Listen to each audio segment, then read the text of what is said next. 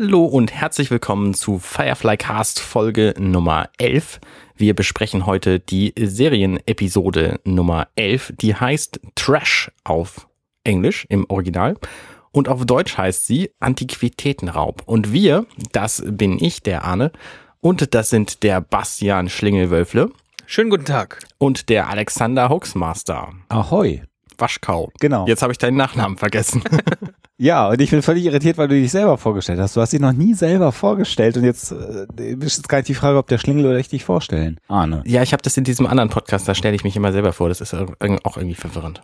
Ja, also Arne, Basti und ich, also Alexander, wir reden jetzt über Firefly mal wieder. Genau. Und das macht sehr viel Spaß. Und ja. Ich hab da voll Bock drauf auf die Folge. Wobei Antiquitätenraub ist auch schon wieder so ein bescheuerter deutscher Titel. Beschreibt sehr gut, was passieren wird. Ja, ja. Das, das ist ungefähr so gut wie Raumschiff fliegt durch Weltall. Ja. Ja. ja. So. Kann man, könnte eigentlich alle Episoden, könnten auch Raumschiff, Raumschiff im Weltall. Ja, sehr gut. Sehr gut. Es ist ja so ein bisschen fehlleitend auch, weil eigentlich, naja, es geht ja schon um eine Antiquität, aber ja. ähm, die Antiquität ist ja quasi nur der MacGuffin.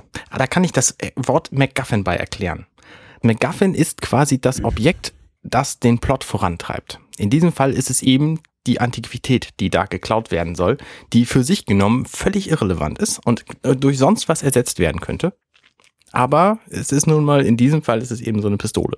Also, äh, liebe Hörerinnen und Hörer, Sie wissen alle, dass ich äh, nicht von Sexismus geprägt bin. Das, äh, so, ich bin ja auch langjährig äh, verbandelt, schon mehrjährig verheiratet. Aber wenn wir über das äh, Wort vorantreiben im Kontext mit dieser Episode sprechen, dann muss man doch auch sagen, dass diese Folge auch im Wesentlichen äh, durch die Antiquität von mir aus, aber auch vor allen Dingen natürlich wieder durch Christina Hendricks vorangetrieben wird, wenn ich das mal so sagen darf. Ja. Äh, also, das ist schon auch das war schon auch mal so eine richtig, äh, eine richtig tolle Frau zur damaligen Zeit. Heute ja auch noch, aber ähm, ich habe gerade ja. so ein paar Folgen Mad Men gesehen, wo sie Joan spielt, da hat sie gerade ihr Kind gekriegt. Das äh, ist schon ein anderes Bild von äh, von Personen. Ist schon anders. Also da ist sie ja noch mehr so ein Mädchen, ne? Und also ja. erstaunlich äh, also davon mal ganz ab, auch wirklich eine super Schauspielerin. Also dieser emotional Range, den sie da so abzieht in, im Rahmen dieser Episode, wenn wir nachher drüber reden.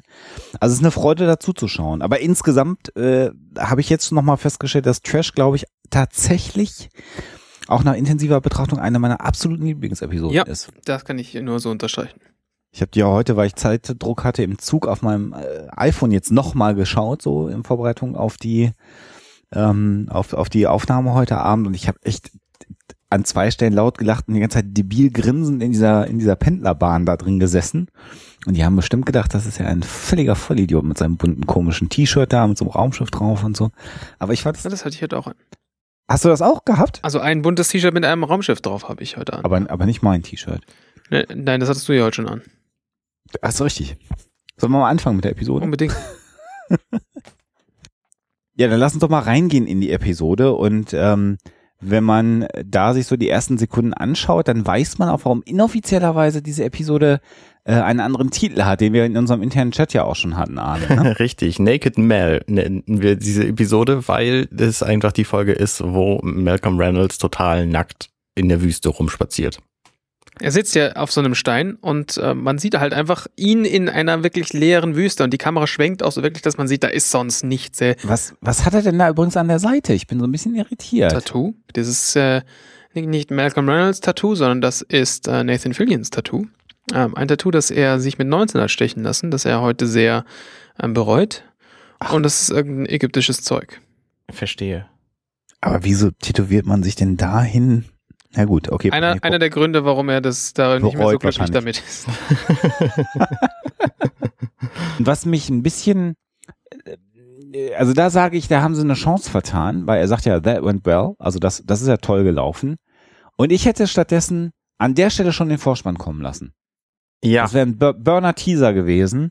Und stattdessen gibt es jetzt also eine 72 äh, Hours earlier irgendwie, also 72 Stunden früher.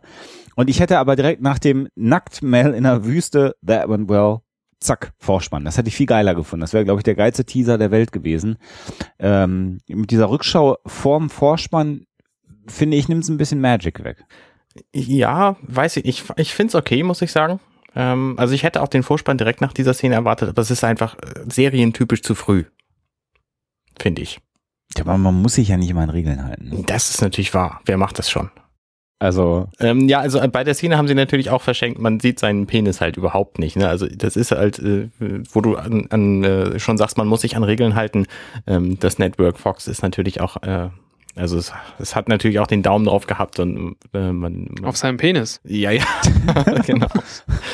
Und, ich äh, weiß jetzt aber auch gar nicht, ob ich den, den, also ob ich das hätte sehen wollen. Ja. Es hätte das, das Bild schon ein bisschen eigenartig gemacht, das ist wahr. Ähm. Hören Sie mal, was ist denn das hier überhaupt für ein Podcast? nee, aber interessanterweise, also tatsächlich ist es so, dass sie in dieser, Wüste, in dieser Wüste das komplette Drehteam hatten und das einfach nicht verstecken konnten. Er war einfach komplett nackt und er hat kein Problem damit gehabt, ähm, Nathan Fillion jetzt vor dem gesamten Team nackt rumzuhüpfen. Weil es auch einfach nicht anders ging. Ja, aber haben die nicht so, haben die nicht so ganz merkwürdige Klebedinger normalerweise, die so mit, mit Für so. Sexszenen, so, ja so ein kleines Baumwollsäckchen, wo das ja. sehr klein eingepackt wird und das wird dann ans ja. Bein geklebt. Ja, das machen die doch da auch. Naja, aber du musst ja, du musst ja überlegen, wie viel da äh, zu verpacken gewesen wäre bei Nathan Fillion. Ja, ich meine, klar, bei mir wird das auch bis zum Knie gehen, das ist ja völlig logisch. Und auch nur, wenn ich entspannt bin. Aber das ist ja eine ganz Habt ihr Borat gesehen, den Film? Ja. Nein. Okay. Äh, Aber du meinst diesen Mini, diesen Mini-Kini, meinst du, ne? Nee, nee, ich meine also. das Bild, wo, weil bei Borat gibt es nämlich auch so eine Szene, da läuft er nackt durch die Gegend und sie haben einen schwarzen Balken vor sein Gemächt getan und dieser schwarze Balken geht ihm locker bis zum Knie und schwingt jede Szene mit. Ja, hätte ich aber auch so gemacht. Ähm, Wobei man, ja, Christina Hendricks, glaube ich, in der, in der, wenn wir dabei sind, in der Episode, ähm, äh, in der die beiden vorher schon aufeinander getroffen sind, ja nicht offensichtlich nackt war, sondern das war auch so äh, äh wegge, weggetürkt, sozusagen. Ähm, Jetzt hast du es ja schon vorausgenommen, hast du vorhin schon. Ähm, wir treffen in dieser Episode Christina Hendricks wieder. Ja. Natürlich. Die einen völlig neuen Namen natürlich hat. Und das kommt in dieser Szene schon. Wir ja, genau, sehen das nämlich, dass wir quasi, also ist es dunkel, wir sehen so eine, ein Lade, ein, ein runtergelassenes Ladedeck von einem Raumschiff, was offensichtlich da drüber schwebt oder steht.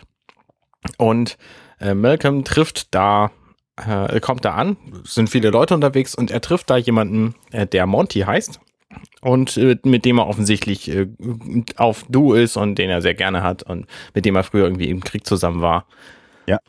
Und der erzählt ihm dann so, was ihm so widerfahren ist, dass er sich seinen Bart abrasiert hat und dass er jetzt diese großartige Frau Bridget hat. Und ähm, es wirkt so ein bisschen so, als hätte die ihn komplett unter dem Pantoffel, diese Frau, finde ich. So, also es hätte mich auch nicht gewundert, wenn da jetzt irgendwie so ein, ein Bratpfannen schwingendes Muttchen angekommen wäre. Hm. Wobei man aber auch sagen muss an der Stelle, dass äh, Monty anders als Mel, also Mel ist ja schon auch ein sehr hübscher, muss man auch mal sagen, ne? Und dieser Monty ist ja eher mehr so unterm Stein vorgekrochen mit langen, ungepflegten Haaren, schön vorne auch schon ein bisschen Pläte und so.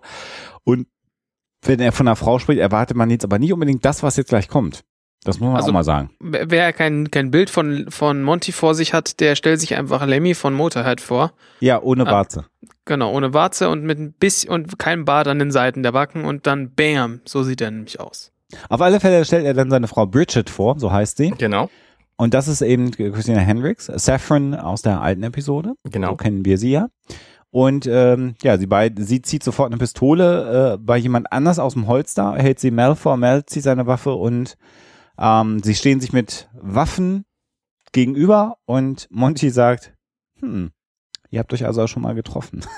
ja, genau. Und dann kommt der Vorspann. Kann man so machen. Ich jetzt aber mit dem nackten Mel Hätte ich schöner gefunden.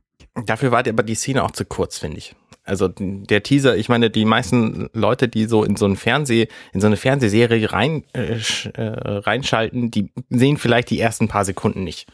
Also es wäre jetzt auch nicht schlimm gewesen, wenn du in den Vorspann reinschaltest und dir diese Sequenz fehlt, zumal sie ja eine Reprise am Ende der Episode nochmal hat. Ne? Das ist richtig. Also das, also was ich ja auch beeindruckend finde an der Sequenz ist jetzt ja die Tatsache, dass die beiden sich jetzt natürlich gegenüberstehen. Mhm. Äh, sie sind ja überrascht, dass sie, das, also reden noch darüber, dass sie verheiratet sind. Und dann beginnt eine wilde Prügelei zwischen Saffron und, und Mel mal wieder, oder Bridget, oder wie auch immer sie gerade aktuell heißt. Ja. Und da gibt's richtig auf die Fresse. Und das ist irgendwie so völlig abgefahren, dass Mel auch offensichtlich überhaupt keine Hemmungen hat, äh, sich mit einer Frau zu prügeln. Ja, aber sie auch offensichtlich ziemlich gut ist darin, sich mit ja, ja, Leuten klar. zu prügeln. Ja, klar. Mit ihren, mit ihren, äh, wie nennt man das denn, Flipflops, ne? Die Mhm. man trägt. Ja, richtig. Tritt, tritt sie ganz schön heftig zu. Also am coolsten finde ich, in diesem Kampf gibt es eine Szene, wo, wo Mel so die Arme ausbreitet und sich mit vollem Körpergewicht auf sie drauf wirft. Das sieht Ja. sehr spektakulär aus. Auch der, auch der, ich nenne ihn mal Lemmy, weil ich schon wieder vergessen habe, wie er in Wirklichkeit heißt. Monty? Monty. Monty. Ähm, er steht erstmal so daneben und guckt sich das an und mittendrin so, wow. So ist, er ist total begeistert, dass die beiden sich prügeln.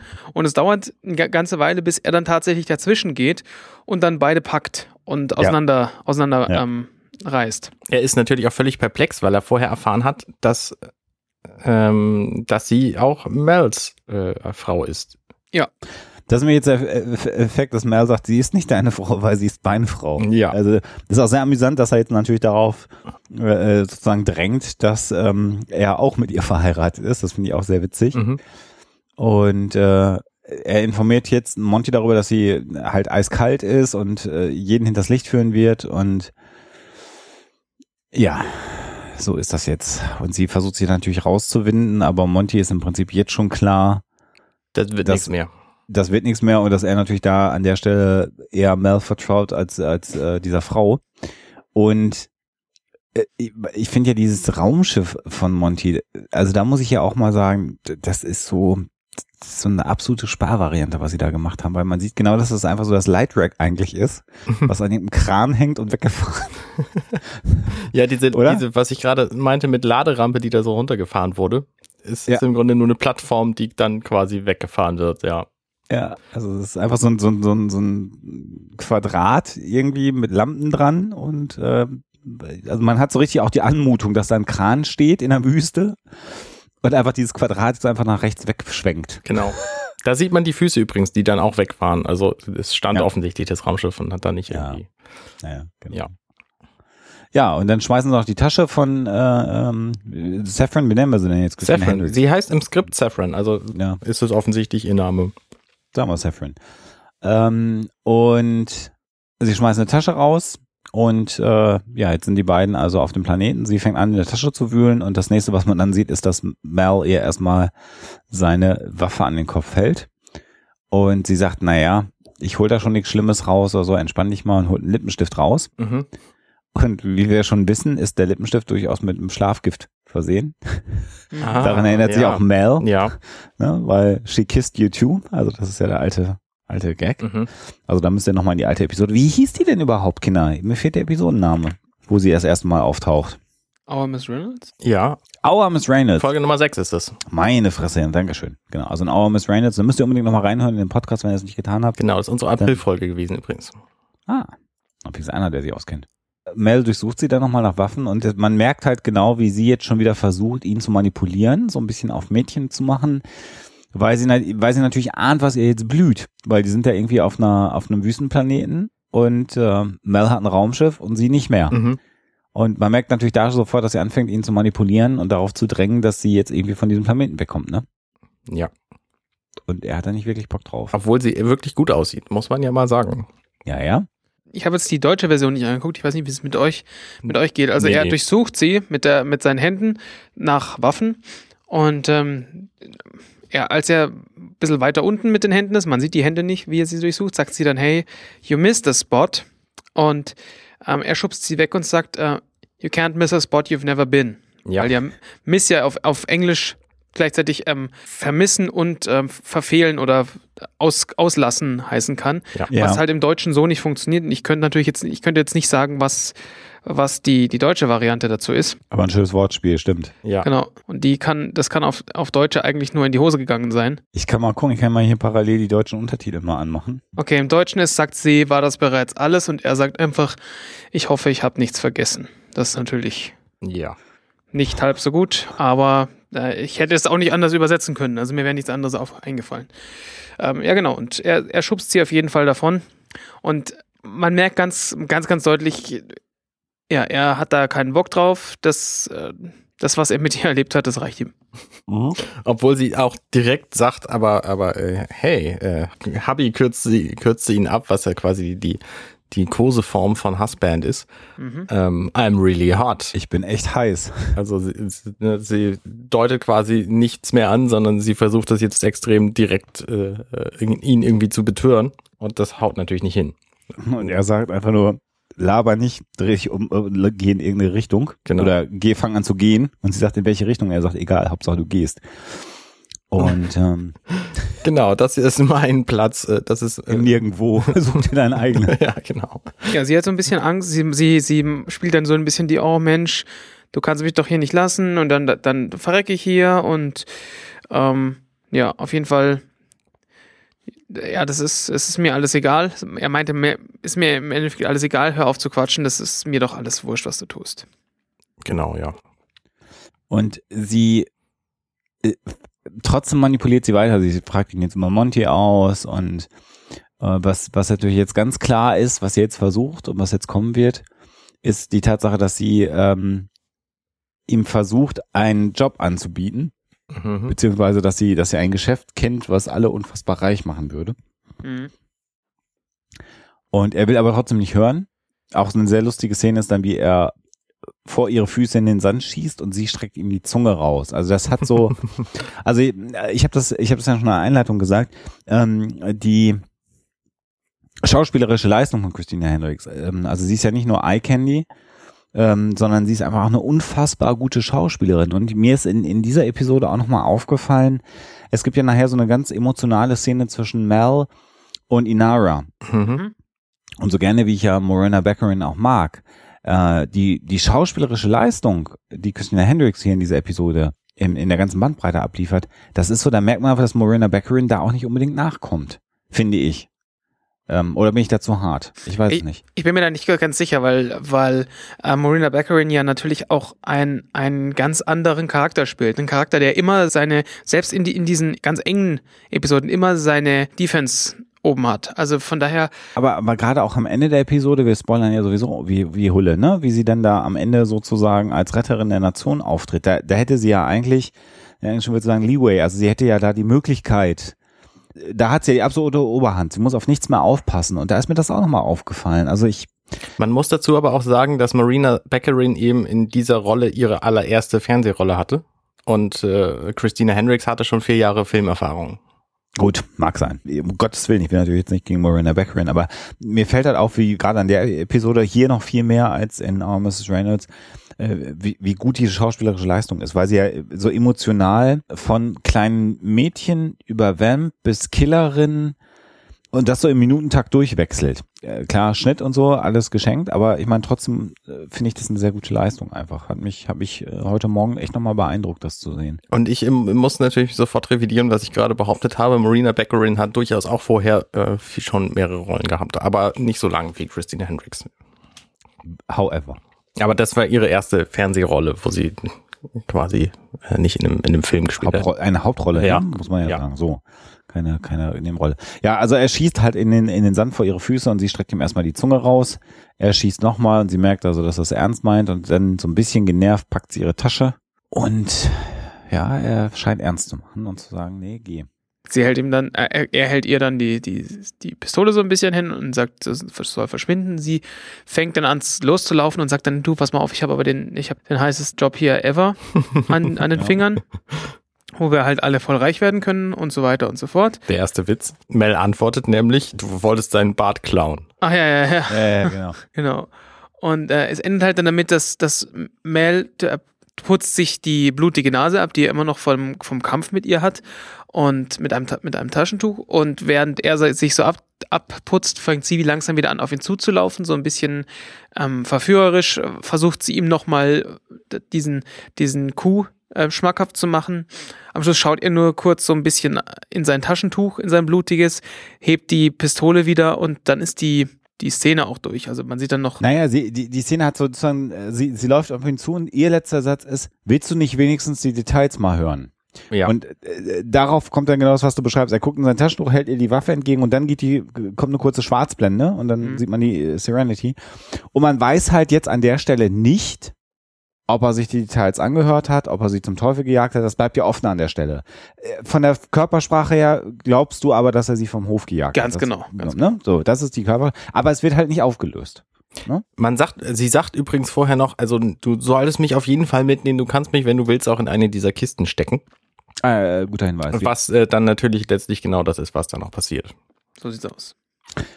Wir sehen die Serenity dann landen des Nächtens auf diesem Mond, wie wir gelernt haben. Kein Planet, auf dem sie sind, sondern ein, ein gottverlassener Mond. Und äh, sie wollen dann den Captain abholen. das sieht so bescheuert aus. Ja, und man denkt so, das ist so das Peinlichste, wie man Mel in dieses Raumschiff kommen sieht in dieser Folge. Nämlich mit zwei Taschentüchern aus der Nase guckend. Oh, aber sehr dynamisch. Ja. Sehr dynamisch. Sieht so bescheuert. Und äh, schön auch Kayleys äh, naive Frage, wie so ist. Sag mal, mal Captain Cap, ne, sagt sie im Englischen, ähm, hast du dich etwa mit Monty gekloppt? und er ist halt völlig genervt, weil er diese blöden Taschentücher hat, eine rote Nase hat. Und, und Kaylee hört dann ja auch nicht auf. Aber ich dachte, wir mögen Monty. Sag doch mal. Und geht dann zu Zoe und sagt, mögen wir nicht Monty? Wir lieben doch Monty. Das ist so geil. Das ist so typisch Kaylee. Alle müssen sich immer lieb haben. Ja, ja, genau. Und auch Zoe ist halt so ein bisschen irritiert, was da für ein, für ein Kampf äh, gerade war. Und äh, der Captain sagt, ich will da einfach nicht drüber reden. Wir müssen jetzt arbeiten. Und auch großartig Wash, der dann die Treppe runterkommt. Mel geht gerade die Treppe im Laderaum hoch. Und sagt so, Inara wollte die übrigens sprechen. Und sieht dann die Taschentücher in der Nase prallt zurück. Spielt er super und sagt, ah, wir reden dann nachher. Ja. und macht dann so Mundbewegung, was ist passiert zu, äh, zu Zoe. Das ist äh, herrlich. Und dann ein sehr schöner Schuss der Serenity, wie sie durchs Weltall fliegt. Finde ich, äh, ich, freue ich mich jedes Mal, wenn ich die Einstellung sehe. Ich finde dieses Raumschiff ja geil. Wir sehen dann die äh, rot geschminkten Fingernägel von Inara, wie sie einen Tee, eine geile Szene, ich erinnere mich jetzt gerade, was gleich passiert. Also wie sie Tee eingießt und man sieht Kerzen, das ist irgendwie alles ganz flauschig bei ihr in ihrem Shuttle. Genau. Und Mel kommt rein. Genau, und sie lädt ihn ein, sich doch zu setzen und sich eine Tasse Tee zu nehmen und ihm ist es sofort suspekt. Er, wirkt wie so ein Reh im Scheinwerferlicht, ne? Genau. Also er, er findet es total eigenartig, weil das hat sie offensichtlich noch nie gemacht. Genau, sie sagt, setz dich doch hin und er setzt sich hin und sie sagt, okay, lass uns doch mal reden. Möchtest du ein Glas Tee? Und seine Reaktion ist, okay. Und er steht erstmal wieder auf, Ja. weil ihm das einfach zu unheimlich ist. Und äh, er sagt, was ist los? Und sie sagt, ich habe dir doch nur Tee angeboten. Und äh, und dann sagt er, ja, du hast mich auch noch eingeladen, auf, aus freien Stücken. Das hat's beides noch nicht gegeben. Und da bin ich jetzt irgendwie nervös. Ja. Und er, also das ist halt, also es ist jetzt ein sehr lustiger äh, Dialog, weil er halt, äh, er sagt hier deine, deine, deine weiblichen, äh, was sind denn Feminine Wilds, weiblichen Äh, Listen. Listen vielleicht. Also genau, nicht, nicht die Liste, Listen wie die Liste, sondern wie die List. wie der listige Fuchs. Ja, genau. Und er bezeichnet halt einfach die Tatsache, dass sie mit ihm Tee trinken, wir schon als Feminine Wilds. Also hier diese, diese weibliche Verführungstaktik. Genau, du machst Und dein Companion-Zeug hier mit mir. Und er ist völlig panisch. Und sie ist, sie spielt halt völlig harmlos und reagiert gar nicht. Und eigentlich ist, eigentlich will sie nur sagen, also wir sind jetzt hier seit drei Wochen nur noch auf abge, abgehalfterten Monden unterwegs. Ich muss mal wieder irgendwo hinkommen, wo ich Klienten kriege. Und dann kommt, erstmal kommt dann, er setzt sich dann wieder und sagt, okay, wir reden nur. Und dann sagt sie, ich schlafe nicht mit dir mehr. Und er steht wieder auf. Und er sagt, nee, nee, das wäre mir ja auch aufgefallen, wenn das so der Fall gewesen wäre. ja. Ähm, du bist nicht meine, und sie sagt dann, du bist nicht mein Liebhaber und du hast auch sonst nichts zu sagen. Und genau jetzt kommt das, was du gerade schon äh, gesagt genau, hast. ja. Sie beklagt sich darüber, dass sie keine Geschäfte machen kann, weil und das ist jetzt so ein bisschen, Ja, genau. gehen wir mal von der Situation weg. Sie beklagt sich darüber, dass Mel halt immer nur irgendwelche Hintertürchenrouten benutzt und äh, sie halt keine Klienten dort äh, rekrutieren kann. Und Mel sagt, naja, wir müssen halt aufpassen auf die Allianz. Genau. Und äh, er sagt dann halt so, äh, sag mal, hier willst du mir jetzt unterstellen, dass ich dafür sorge, dass du keine Klienten kriegst, weil ich irgendwie eifersüchtig bin. Das schwebt so drüber. Und sie sagt, nee, aber du könntest dir doch einfach viel coolere Jobs suchen, als den Mist, den wir hier machen. Genau, denn einer der besten Jobs, den wir gemacht haben, war auf einem Zentralplaneten, nämlich der auf Ariel vor zwei Folgen, äh, wo sie das ja. Krankenhaus ausge, ausgenommen haben. Und Genau. ähm, dann dauert es nicht lange und dann beschimpfen die beiden sich. Er, äh, er sagt, sie ist eine Hure und sie sagt zu ihm, er sei ein, äh, ein nichtiger Dieb. Ein äh, a pity thief ist das äh, Fachwort. Das ist so ein geflügeltes Wort, glaube ich, in den USA. Ich kenne mich da ja, nicht so aus. in dem, ein armseliger Dieb. Ja, belanglos halt so sowas. Ja. Genau. Und dann meinen sie sofort hinterher, nein, nein, also Patty habe ich nicht gemeint, also belanglos bist du nicht.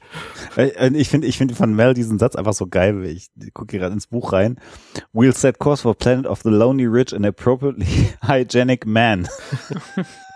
I'll just tell Wash we can park there for a month. Also äh, will er dann, also dann suche ich dir einfach einen Planeten, der der einsamen, reichen und ausreichend sauberen Männer und Wash soll dann mal einfach einen Monat parken. genau.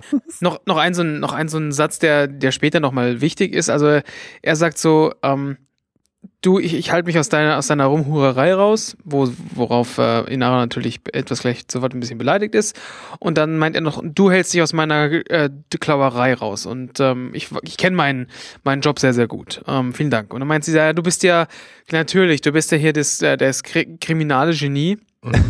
Ja, und dann erinnere mich doch bitte daran, was war denn das letzte, was wir, was wir rumtransportiert haben? Und dann, ja, und er will, er will sich so ein bisschen drum rumreden und so, na komm, was war's? Dann mal der Mel dann so, na, es waren Puppen. Dann meinen so, hallo, es waren kleine Geisha-Puppen mit Wackelköpfen. also, hey, die, die Leute lieben die. ja. Es ist total absurd, ja. Also, ist, also ihr merkt einfach schon, äh, also man kann da, das ist einfach pure Schauspielfreude. Äh, an der Stelle tatsächlich zwischen den beiden super alles gespielt. Und es ist einfach, man muss diese Szene einfach auch sehen, weil es einfach so absurd ist. Ja. Ähm, ja. Vor allen Dingen, sie, sie nennt ihn dann Petty Thief und daraufhin ist sofort erstmal die, die Stimmung weg, so, und er, Petty, so völlig beleidigt. Äh, das, ich, ich, mein, ich meinte nicht Petty, sagt sie dann. Und er fragt, was hast du denn gemeint? Und sie so sagt, äh, Sushi? Und er sagt einfach, das ist Patty auf Chinesisch. Es ist einfach super. Ist, ähm, ja. Äh, ja, also einfach eine sehr schöne Szene und das macht einfach an der Stelle super viel Spaß, die beiden zu gucken, wie sie sich da etwas verhalten. Genau. Und dann ist nämlich der witzige Moment, dass jetzt zwischen diesem Cut und dem nächsten, also zwischen diesem, dieser Szene und der nächsten, ähm, passieren unfassbar viele Dinge, die wir erst viel später erfahren. Das wird nämlich geschnitten, die Szene ist vorbei und danach sehen wir dann Mel, wie er in die Cargo Bay geht und da Saffron aus einer Kiste holt. Und es wirkt so ein bisschen so, als hätte er sich jetzt mit Inara gestritten und würde jetzt quasi wieder zu seinem ursprünglichen Plan zurückkommen. Nämlich eben auf dieses Angebot von, von Saffron einzugehen. Ja, ja, ja. Und da kommen wir halt auch zu der Kiste, wo, wo die Seffen vorhin gesagt hat, du kannst mich genau in diese reinstecken, weil die wird jetzt aufgemacht als nächstes. Und Saffron sitzt da drin mit etwas zerzausten Haaren bis zum Hals in, in, in Nahrung, würde ich jetzt behaupten. Ja, so Proteinpäckchen sind das. Ja, genau. Und er sagt, naja, erzähl mir doch nochmal was über diesen Job, den du da hast. Und dann ist diese Szene, also die Szene ist zwei Sekunden lang, die ist dann auch direkt durch und wir sind dann sofort in deiner Küche. Genau. Also das allererste, was wir sehen, ist auf einem Holztisch, nämlich dem Küchentisch, liegend ein Foto von einem ähm, Typen mit einem kleinen Bart, der sehr ernst reinschaut. Ein bisschen unglücklich vielleicht. Und den lernen wir später noch kennen, deswegen. Und eine Allianz-Uniform anhat. Richtig. Und man hört, man hört, dass es Duran Hammer ist. Das ist der Name. Und ich muss an der Stelle nochmal sagen, das war eine der Stellen, wo ich heute im Zug einfach laut losgelacht habe. Diese Konversation am Tisch, da konnte ich mich mhm. irgendwann an zwei Stellen ja. nicht halten. Ich sag das schon mal vorab, weil die so. ist total großartig. Also das ist ja eigentlich jetzt so eine so eine so eine äh, ähm, so eine Einbruchsplanungsszene halt. Ja, ne? Die hat so bestimmt irgendeinen Spezialbegriff Namen. Genau, also, also wirklich, wo, wo jetzt der Plan dargelegt wird und und was ich daran genial finde, also wir führen das ja gleich aus, ist aber wie mit dieser Konvention der so, hier ist der Plan und jetzt kommt hier erstmal die Beschreibung, was hier in der nächsten Episode passiert, ja. äh, in den nächsten Minuten, an drei oder vier Stellen so geil gebrochen wird und von dieser Konvention abgewichen wird, dass ich lachen musste. Das Aber wir sehen den Mann in der Uniform. Ist total brillant. Also wir sehen erstmal den Mann in der Uniform, dann sehen wir Saffron, wie sie, wie sie den beschreibt. Der Typ heißt Uran Hamer. Sie ist ähm, übrigens umgezogen und steht neben Mel. Sie hat was anderes an. Stimmt, sie hat was ja, tatsächlich. Ja, also vorher so ein kleines äh, Mini-Blüschen und, und Kleidchen und jetzt hat sie ein rotes, ein, ein blutrotes Kleid an. Und äh, ja, es geht darum, dass dieser Typ im Besitz eine, ja, der, der, der, der ersten Laserwaffe. Laserpistole, kann man das so beschreiben? Ja. Ist das Begriff? Ja, ne? Er ist im Besitz des MacGuffin. Und der MacGuffin muss halt geklaut werden. Genau. Und ist halt viel wert. Richtig. Und er hat halt diesen MacGuffin bekommen, diese Pistole, weil er Allianz ist und er war Waffenexperte, Biowaffenexperte. Und er hat halt alle Leute gekillt und äh, der Traum jedes Triebstreibenden, alles bleibt heile, die Leute sind noch tot und dann konnte er sich halt äh, diese Pistole sichern als Kriegsbeute nach seinem Kriegsverbrechen. Richtig. Und was interessant ist, ist, dass die Reaktion, also Kaylee guckt die ganze Zeit Saffron mit offenem Mund an. Mhm. Zoe guckt sie gar nicht an, guckt stier nach vorne. Mhm. Wash guckt, Ihr guckt halt waschig aber so leicht angewidert auch. und so ein bisschen irritiert. Er Ja. versucht immer wieder was zu sagen und so äh, gestikuliert so ein bisschen mit den Händen rum und du merkst, hast dann immer so das Gefühl, er weiß nicht genau, was er jetzt gerade sagen soll. Und, und er- Jane hingegen ähm, guckt die ganze Zeit mit Dollarzeichen in den Augen, wild und begeistert um sich herum. Ja. Genau, und sie sagt jetzt, also ich habe hier die Pläne und ich habe die Passwörter und ich kenne seinen sein, sein, sein Schedule, seinen, seinen Stundenplan, also seinen Terminkalender für die nächsten 18 Monate. Und ähm, Lasseter heißt die Waffe übrigens, The Lasseter. Genau. Äh, und, und beschreibt das alles. da kommt das erste Mal so eine Stelle, weil Wash sagt, ich bin verwirrt.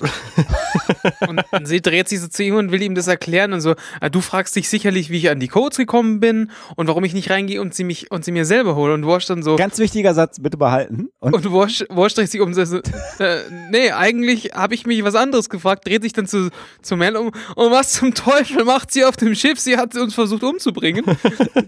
Er bleibt ja ganz ruhig und sagt, nein, eigentlich Ja. habe ich mich gefragt und bleibt dann mal noch relativ kühl und dann brechen die Emotionen aus ihm raus. Was zur Hölle macht sie auf dem Schiff? Hat sie nicht versucht, uns alle umzubringen? Und sie so, nein, also niemand ist letztes Mal gestorben. So. Und die anderen bleiben völlig ruhig. Das ist das Geile. Jane trinkt weiter aus seiner Tasse, Zoe starrt weiter und Kaylee smilet nur so ein bisschen. Ja, vor allen Dingen sagt, sagt, sagt Mel halt, ja, sie, sie ist halt Der Anhalter. der Anhalter mitgefahren. Er sagt, ich habe nicht angehalten. Wir sind im Weltall. Wie ist sie hier hingekommen? Ich kann mich nicht dran erinnern, irgendwo angehalten zu haben. ja, genau. Das ist einfach so großartig gespielt ist.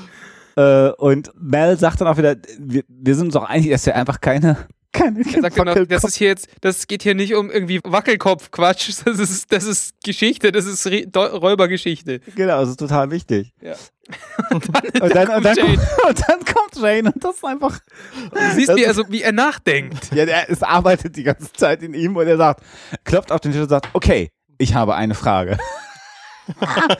das so großartig. Das ist, er guckt, er guckt wie Sherlock Holmes, weil er denkt, ich habe, die, ich habe das Loch in der Geschichte gefunden und sagt, wenn sie diese Security Codes hat, warum geht sie nicht einfach rein und holt sich den Kram selber? Und es ist einfach genau das, was sie selber gerade gesagt hat. Es ist einfach, Und, und in dem Moment siehst du auch so, wie sich, wie sich, wie sich Zoe so, wie sie die Augen verdreht und sich so wegdreht. So, oh Gott, Willen. Diese Pfeife. Und er fühlt sich so clever. und er ist total zufrieden. Er ist so zufrieden mit seiner Frage. Das ist einfach so Und wie auch so um sich rumschaut, so, ja, mhm, mhm. Genau, ich hab's euch mal gezeigt.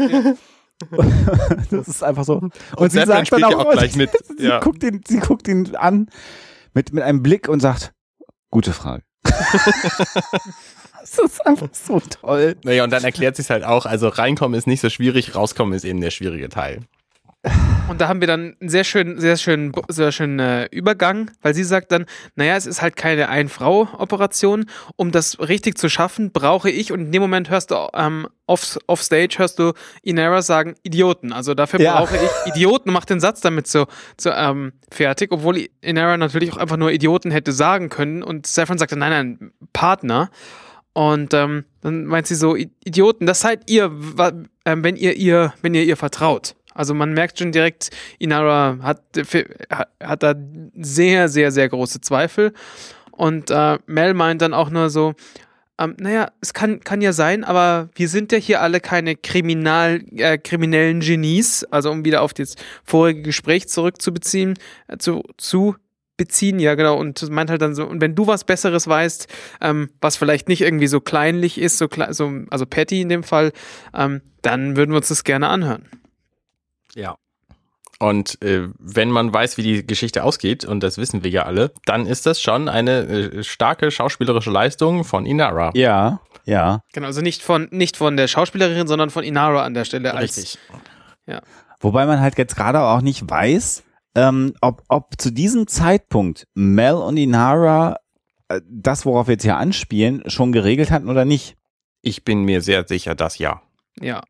Ich bin mir ganz sicher, dass sie den kompletten Plan durchgeführt haben, bevor sie äh, Saffron aus der Kiste gezogen haben. Wobei ich mir nicht sicher bin, ob Wash und, und ähm, Jane eingeweiht waren. äh, die beiden mit Sicherheit nicht. Und Zoe bin ich mir jetzt auch nicht sicher, weil jetzt kommt ja die nächste schöne Szene. Na gut, aber Inara auf jeden Fall. Also das, ja. was sie jetzt ja, ja. spielt, das, das ist ja, äh, löst sie ja später auf, dass das quasi alles fake war. Ja. Genau. Ja, und jetzt, jetzt kommt, wird ja auch Zoe angesprochen mit der Frage, du hast noch gar nichts gesagt. Also sie sagt, ja, das klingt schon irgendwie sehr lukrativ, wenn wir das hinkriegen. Also wenn wir, wenn wir das dann verkaufen können, das, den, den, den genau, McGuffin. Genau. Und dann steht sie auf und sagt, naja, man kann ihr aber nicht, nicht vertrauen. Und Saffron sagt halt, ja, du musst mir ja auch gar nicht vertrauen. So, ihr müsst miteinander zusammenarbeiten. Und außerdem ist der Captain die ganze Zeit, äh, also sagt Mel, ich bin ja die ganze Zeit bei ihr.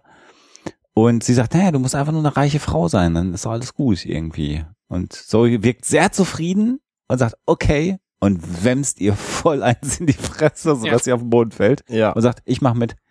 Und da merkt man so bei Zoe die angestaute äh, Aggression dann auch wieder. Ja. Äh, und das ist, also wir, es, eigentlich sind es vier Stellen, an, an denen so eine typische heißt, also Überfallszene, die ja auch so nach klass ganz klassischen Regeln funktioniert, eigentlich gebrochen wird. Und man merkt da auch, da auch bei allen Schauspielern finde ich diese unglaubliche Spielfreude und äh, also auch die Interaktion zwischen den Schauspielern, weil äh, also wenn wenn wenn ich jetzt Schauspieler wäre und und hier ähm, äh, Baldwin äh, macht da den den absolut blöden Hirni-Dickkopf, der der drei Minuten nachdem das Thema durch ist einfach die Frage nochmal stellt. Ich würde mich ja wegschmeißen, weil er spielt das auch einfach so geil. Ja. Ich könnte da gar nicht an mir halten.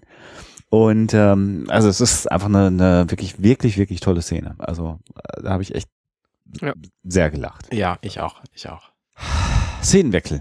Genau. Jetzt sitzen sie in, in einem, in einem äh, Quartier, in Simons Quartier und lustigerweise ähm, sitzt Jane mit in diesem Quartier und sammelt irgendwie, ich würde sagen, Lunchpakete irgendwie. Ja. Und, ähm, und sagt er, und er weist Simon und River an, bleibt bitte, wo ihr seid. Ihr solltet vielleicht hier nicht gesehen werden, weil wir wollen natürlich nicht der ähm, Saffron zeigen, dass ihr hier seid und dass es vielleicht lukrativ ist, euch zu verraten. Mhm. Ähm, und ähm, er sagt dann, und Simon meint dann, naja, ähm, es scheint ja so, als würde die, der Kopf, Kopfgeld, das auf uns ausgesetzt ist, immer mehr, immer spannender werden. Und Jane dann so, oh, ja, das, äh, da wüsste ich ja nichts, da, da kenne ich mich nicht mit aus. Ja. Ähm, also äh, wir haben hier auf, auf jeden Fall schon wieder eine, was ja in den ersten Szenen, in den ersten Folgen ja nie wieder auch nie passiert ist, haben wir auch schon mal drüber geredet, wieder eine Rückreferenz zu Ariel, die wir vorhin schon mal hatten in, in dem Gespräch zwischen Mel und, und ähm, Inara. Und da haben wir wieder die, die ähm, Differenz zurück, die, die Referenz zurück. Und man könnte hier schon, hier schon glauben, dass Simon irgendwie eine Ahnung hat, dass da irgendwas schiefgelaufen ist. Ja. Ja, und jetzt wird's ja, wird's ja im Prinzip auch aufgelöst. Ne? Also das ist ähm, äh, äh, eine ganz kleine, sagen wir mal, Handlungssequenz in dieser Episode, aber eigentlich eine ganz wichtige Sequenz. Weil bis zu diesem Zeitpunkt, wenn wir uns an die Folge Ariel erinnern, war es ja so, dass eigentlich nur Mel von äh, Janes Betrug wusste. Mhm. Und jetzt äh, sagt der Doktor, jetzt kommt ja der, der entscheidende Dialog, sagt, naja, wieder ein aufregendes Abenteuer, bei dem wir einfach nur blöd rumsitzen. Und dann sagt River ängstlich. Mhm. Und wie wir alle können wir das erstmal nicht einordnen und, und, und äh, Simon sagt, naja, ist alles okay, brauchst keine Angst haben und so. Moment, Moment. Ich glaube auch, du hast gerade was über. Du hast was total lust, lustig und Wichtiges über. Also, oh, habe ich was übergangen? Ja, ja. ja also skandalös. Also das, das gibt einen direkten Eintrag. Ja, bitte. In das, das Überspringbuch. Es kommt ja noch dieses eine, dieses eine, ah, diese, so eine, so eine Szene, wo dann, wo es dann darum geht, naja, auf jeden Fall, ich sage ja, ähm, Frauen kann man nicht trauen. Genau. Sagt, sagt Jane. Und ähm, Anna, du freust dich genauso wie ich schon. ähm, was, was sagt River als Antwort? Jane is a girl's name. Ach fuck, habe ich genau. das übersprungen? Oh. Und, und, und, Jane dreht sich dann ganz, äh, ganz ähm, empört zu ihr um und spricht dann in der dritten Person mehr oder weniger von sich und sagt, uh, well, Jane ain't a girl. Also Jane ist kein, ist kein Mädchen mhm. und meint dann auch zu, zu Simon, also wenn sie, wenn sie das nochmal sagt, dann werde ich ihr schon zeigen, dass ich alle Männerteile habe, die man braucht und fasst sich dabei in die Hose. Ja. und, und Simon antwortet mit, also ich versuche gerade mir vorzustellen, wie du noch noch äh, gemeiner sein kannst. Mir fällt nichts ein. Und dann grinst er, aber er ist, er ist ja freundlich und sagt, naja, ich hätte euch sonst ein Spielkartendeck dagelassen und geht dann raus. Ja, okay. Habe ich, habe ich übersprungen. Kinder, wie kann mir das denn passieren? Das ist schon ein bisschen tra tragisch. Genau, dann haut er eben ab. Genau, another exciting adventure in sitting, also äh, so und dann sagt sagt River halt ängstlich. So, ja. also so jetzt und dann sind wir bei dem Handlungsschrank, wie ich beschrieben habe. Und äh, der Doktor sagt, ja, wird schon okay sein und der Captain kriegt das alles schon hin, wenn er dieser Frau vertraut. Und dann sagt River, Jane ist ängstlich. Und seit wann? Und dann sagt River seit Ariel. Genau. Und daraufhin äh, wird Simon vielleicht irgendwas klar und äh, River sagt ähm, äh, ängstlich, dass wir es rauskriegen. Und dann plötzlich scheint es scheint so der Groschen beim Doktor zu fallen. Ne? Das ja. dieses, er guckt so und und was, was ja, was ja an der Sequenz auch ähm, sehr überraschend ist, mal abgesehen von diesem etwas unvermittelten Jane's is a Girl Name, ist da auch äh, River wieder völlig lucid, ne? Also sie ist mhm. völlig da, sie ist äh, nicht so flusig wie sonst. Ja. Und in, in, in dieser Einsicht, also zu diesem Zeitpunkt scheint sie ja zu wissen und realisiert zu haben, dass Jane sie auf Ariel verraten und verkauft hat. Mhm. Ja. Und sie ist völlig ruhig dabei. Richtig. Sie scheint das ja auch schon vorher gewusst zu haben. Mhm. Diese ganze Interaktion zeigt ja so etwas wie ein schlechtes Gewissen bei Jane, was er ja niemals zugeben kann. Deswegen bleibt er ja auch gemein zu den beiden. Aber überhaupt diesen Umstand, dass er sagt, bleibt mal hier und so, das ist besser für euch und so, dass er tendenziell den Gedanken hatte, ihnen Spielkarten äh, zu geben und solche Geschichten. Das ist schon äh, eine sehr inter interessante Geschichte, die sich ja im Verlauf der Episode, das ist ja wirklich so eine kleine Geschichte in der Geschichte, was, was, was halt äh, total schön ist und zeigt nochmal, wir haben das in der letzten Episodenbesprechung ja schon drin gehabt, in der letzten Episode, ähm, wie so diese Ver Verflechtungen äh, stattfinden. Also wenn du alle Episoden aufmerksam geguckt hast, kriegst du halt so einen richtigen Benefit und eine Tiefe in dem, in dem Skript raus. Mhm. Ansonsten stört's dich halt nicht so, ne? Dann redet halt River komisches Zeug irgendwie, aber wenn du alle Episoden verfolgt hast, dann hat das, kriegt das alles plötzlich eine richtige Tiefe. Und das zeigt halt wirklich, wie dieses Storytelling in der, in der Serie hätte weitergehen können. Und das ist halt echt bedauerlich, weil wir uns ja natürlich langsam zu dem Ende der Serie äh, schon nähern. Und man sieht aber, wie da die, wie das alles verflochten ist und wie das alles funktioniert und ineinander greift. Und das ist halt echt schade. Also mich, ich finde das halt genial geschrieben, aber mich macht's halt immer traurig, weil ich denke, ich hätte das gerne weitergesehen. Mhm. Auch diese Kleinigkeiten eben. Mal abgesehen immer von den großen Geschichten, aber diese kleinen Geschichten in der Geschichte. Wo wir hier gerade schon off-topic sind, ähm, ja. Simon und River tauchen in dieser Szene kurz auf und später nochmal in einer. Und Shepard Book taucht überhaupt nicht auf in der gesamten mhm. Folge. Also Doch. Ganz am Anfang taucht er einmal auf, als äh, James blutender Nase aufs, aufs Schiff kommt. Ach, da ist er noch dabei, okay. Naja, jedenfalls ähm, scheinen die offensichtlich Besseres zu tun gehabt zu haben beim Dreh. Naja, aber sagen wir mal ehrlich, die, wir, wir, also ich meine, die, die, die beiden haben wir natürlich hier ganz sinnvoll rausgeschrieben. Ich würde jetzt auch gerade nicht sehen, also wenn wir die, ähm, wenn wir die beiden da jetzt nicht rausgeschrieben hätten, ähm, dann hätten wir die, die äh, Geschichte mit Ariel auch nicht sinnvoll weiterführen können. Ja. Das stimmt. Also Shepard Book ist am Anfang drin in der in der zumindest laut, laut Skript ja, aber dann taucht er ist er plötzlich weg. Also er, er, taucht quasi die ganze ganze Zeit nicht mehr auf, oder sehe ich das falsch? Genau. Nee, danach nicht mehr, danach nicht mehr, aber am Anfang sieht man ihn noch. Im Skript fragt ja Saffron sogar, wo ist denn der alte Mann? Also als sie gesagt hat, das letzte Mal habe ich keinen umgebracht, wo ist eigentlich der alte Mann so? Um um irgendwie rauszukriegen, ob er vielleicht doch gestorben wurde oder so. Ja, nächste Szene. Au, ja, interessanter Dialog. Das macht es natürlich nochmal spannend. Ähm, Szene zwischen Zoe und Inara. Ihr könnt das ja nicht sehen, liebe Hörer. worüber ich jetzt so am Rumstammeln bin, die sich darüber unterhalten, dass Inara Zoe sagt, passt echt auf. So, die Frau ist halt falsch und das klappt alles nicht und ähm, alles, alles nicht gut und so, bla bla bla bla bla bla. Mhm. Und wir sehen als Zuschauer, dass Saffron diesen Dialog mitkriegt.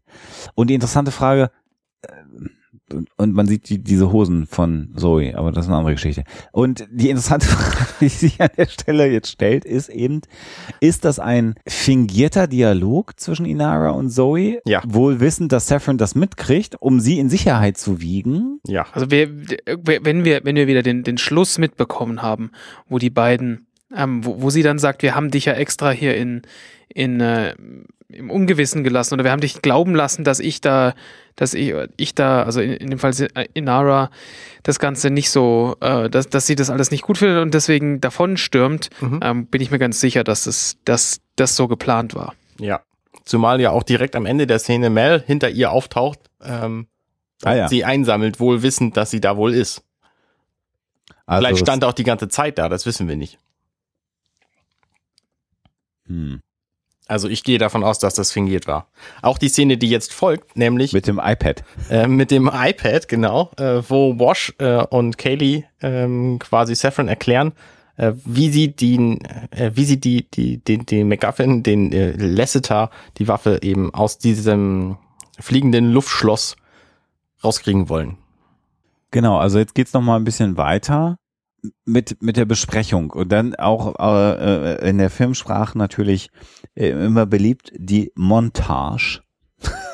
ja. Das heißt, während, während sie quasi noch sitzen und beschreiben, um was es geht, sehen wir quasi parallel Bilder aus der Zukunft der Schauspieler. Kann man mir folgen, was ich hier erzähle? Ich glaube nicht. Man sieht schon, was passieren wird quasi. Genau, während sie es noch planen. Ja. Und äh, da muss ich sagen, das ist auch mal so ein schönes Setting, was nochmal äh, das Sci-Fi nochmal so ganz ähm, greifbar macht bei Firefly, weil das bisher hatten wir immer die Wüstenplaneten und ja quasi fast keine Technologie oder merkwürdig antiquiert wirkende äh, ähm, Technologie.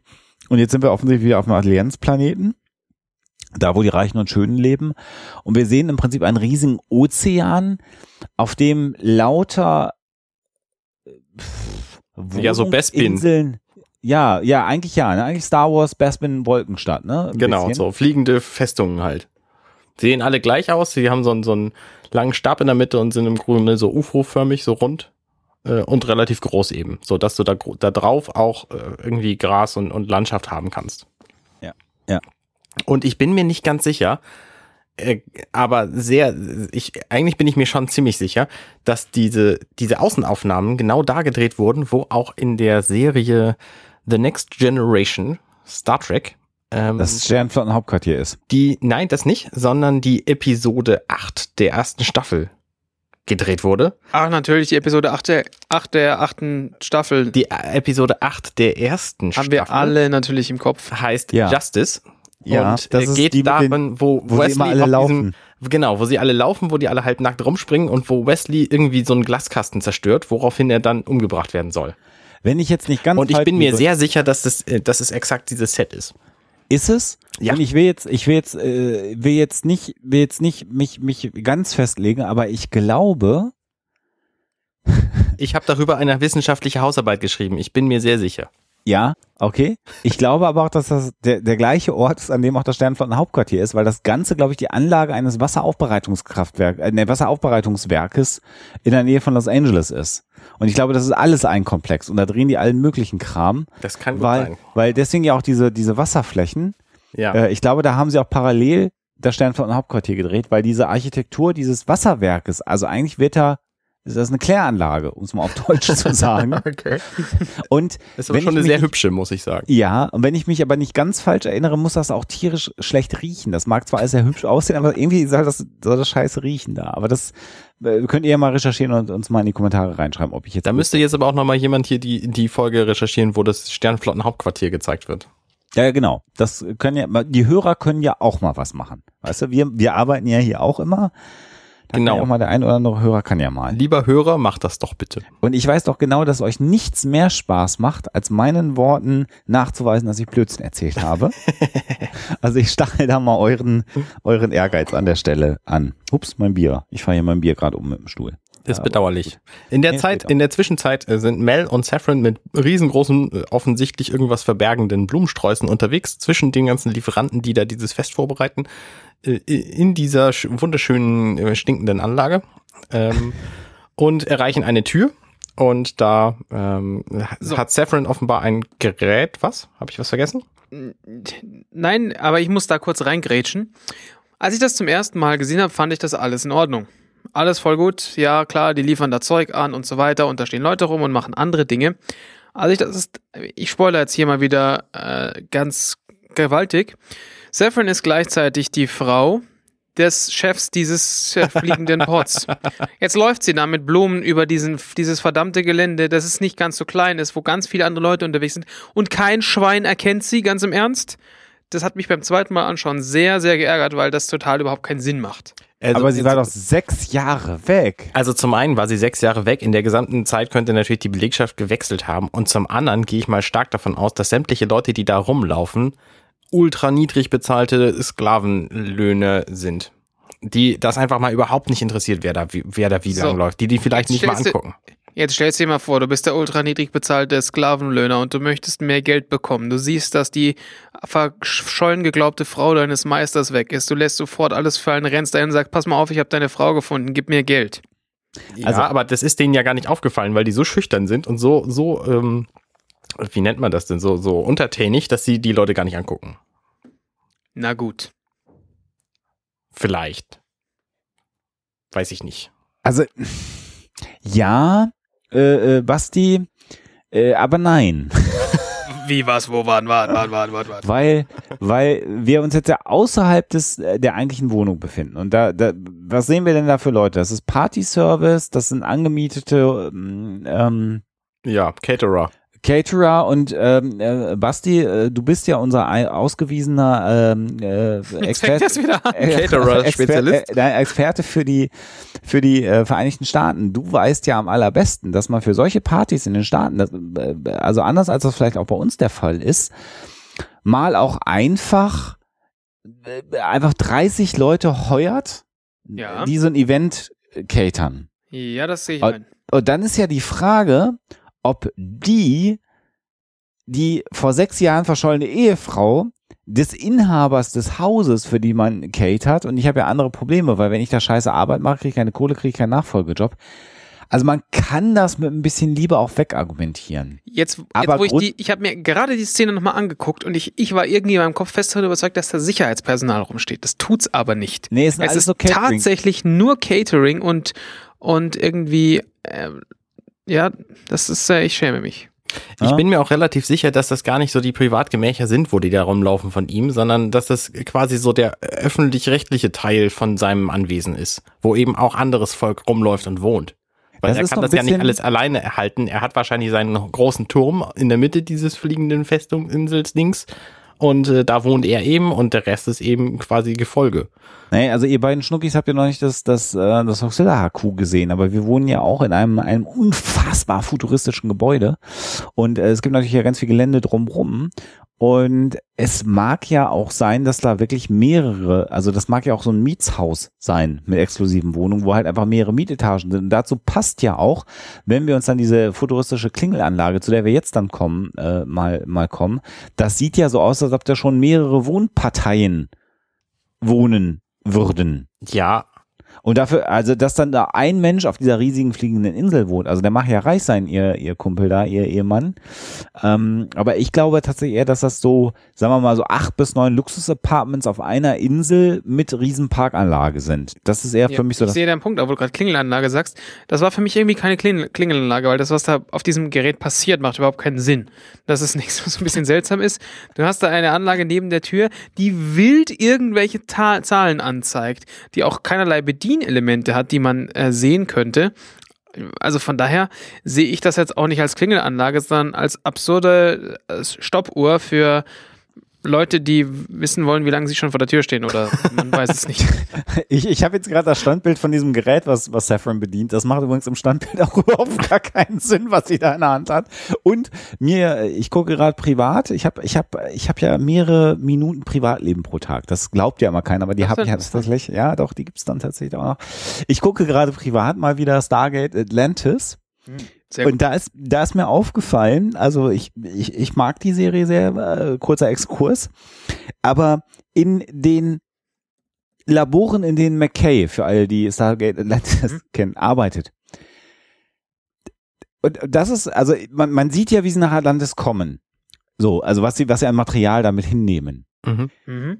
Und in diesen Laboren, in denen McKay dann hinterher, also die so sein Labor sind, wo er rumforscht, wo ja im Wesentlichen mehr so Ancient Technology rumsteht, hast du trotzdem hinten eine riesige Wand stehen mit Schränken, in denen grüne, rote und weiße Lampen leuchten. Ja. Die überhaupt ja. nicht vom Design dieser Ancient. Und denke ich so, okay, sie nehmen auf eine außerirdische Exposition große Schränke mit, mit dreifarbigen LEDs, die willkürlich leuchten. Also das ist so, das sind, das sind, das sind, glaube ich, irgendwelche Sci-Fi-Konventionen.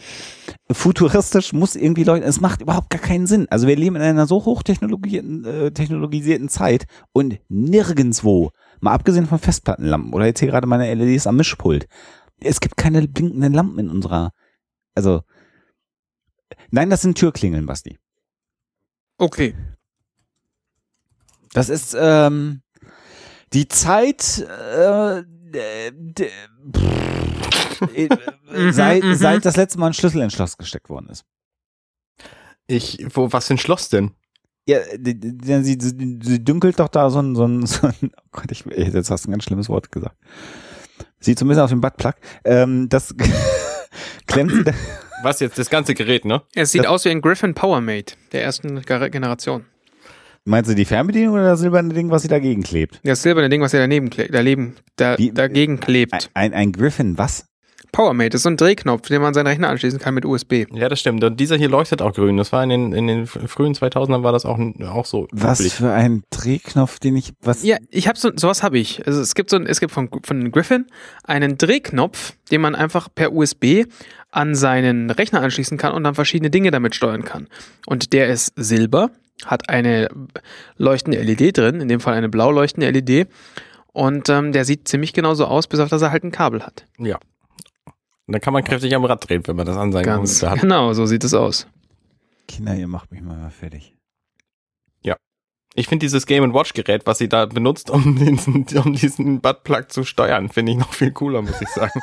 das, das, das sieht tatsächlich, wiederholen. das sieht tatsächlich so aus wie so, ein, so eine Spielkonsole aus den 80ern.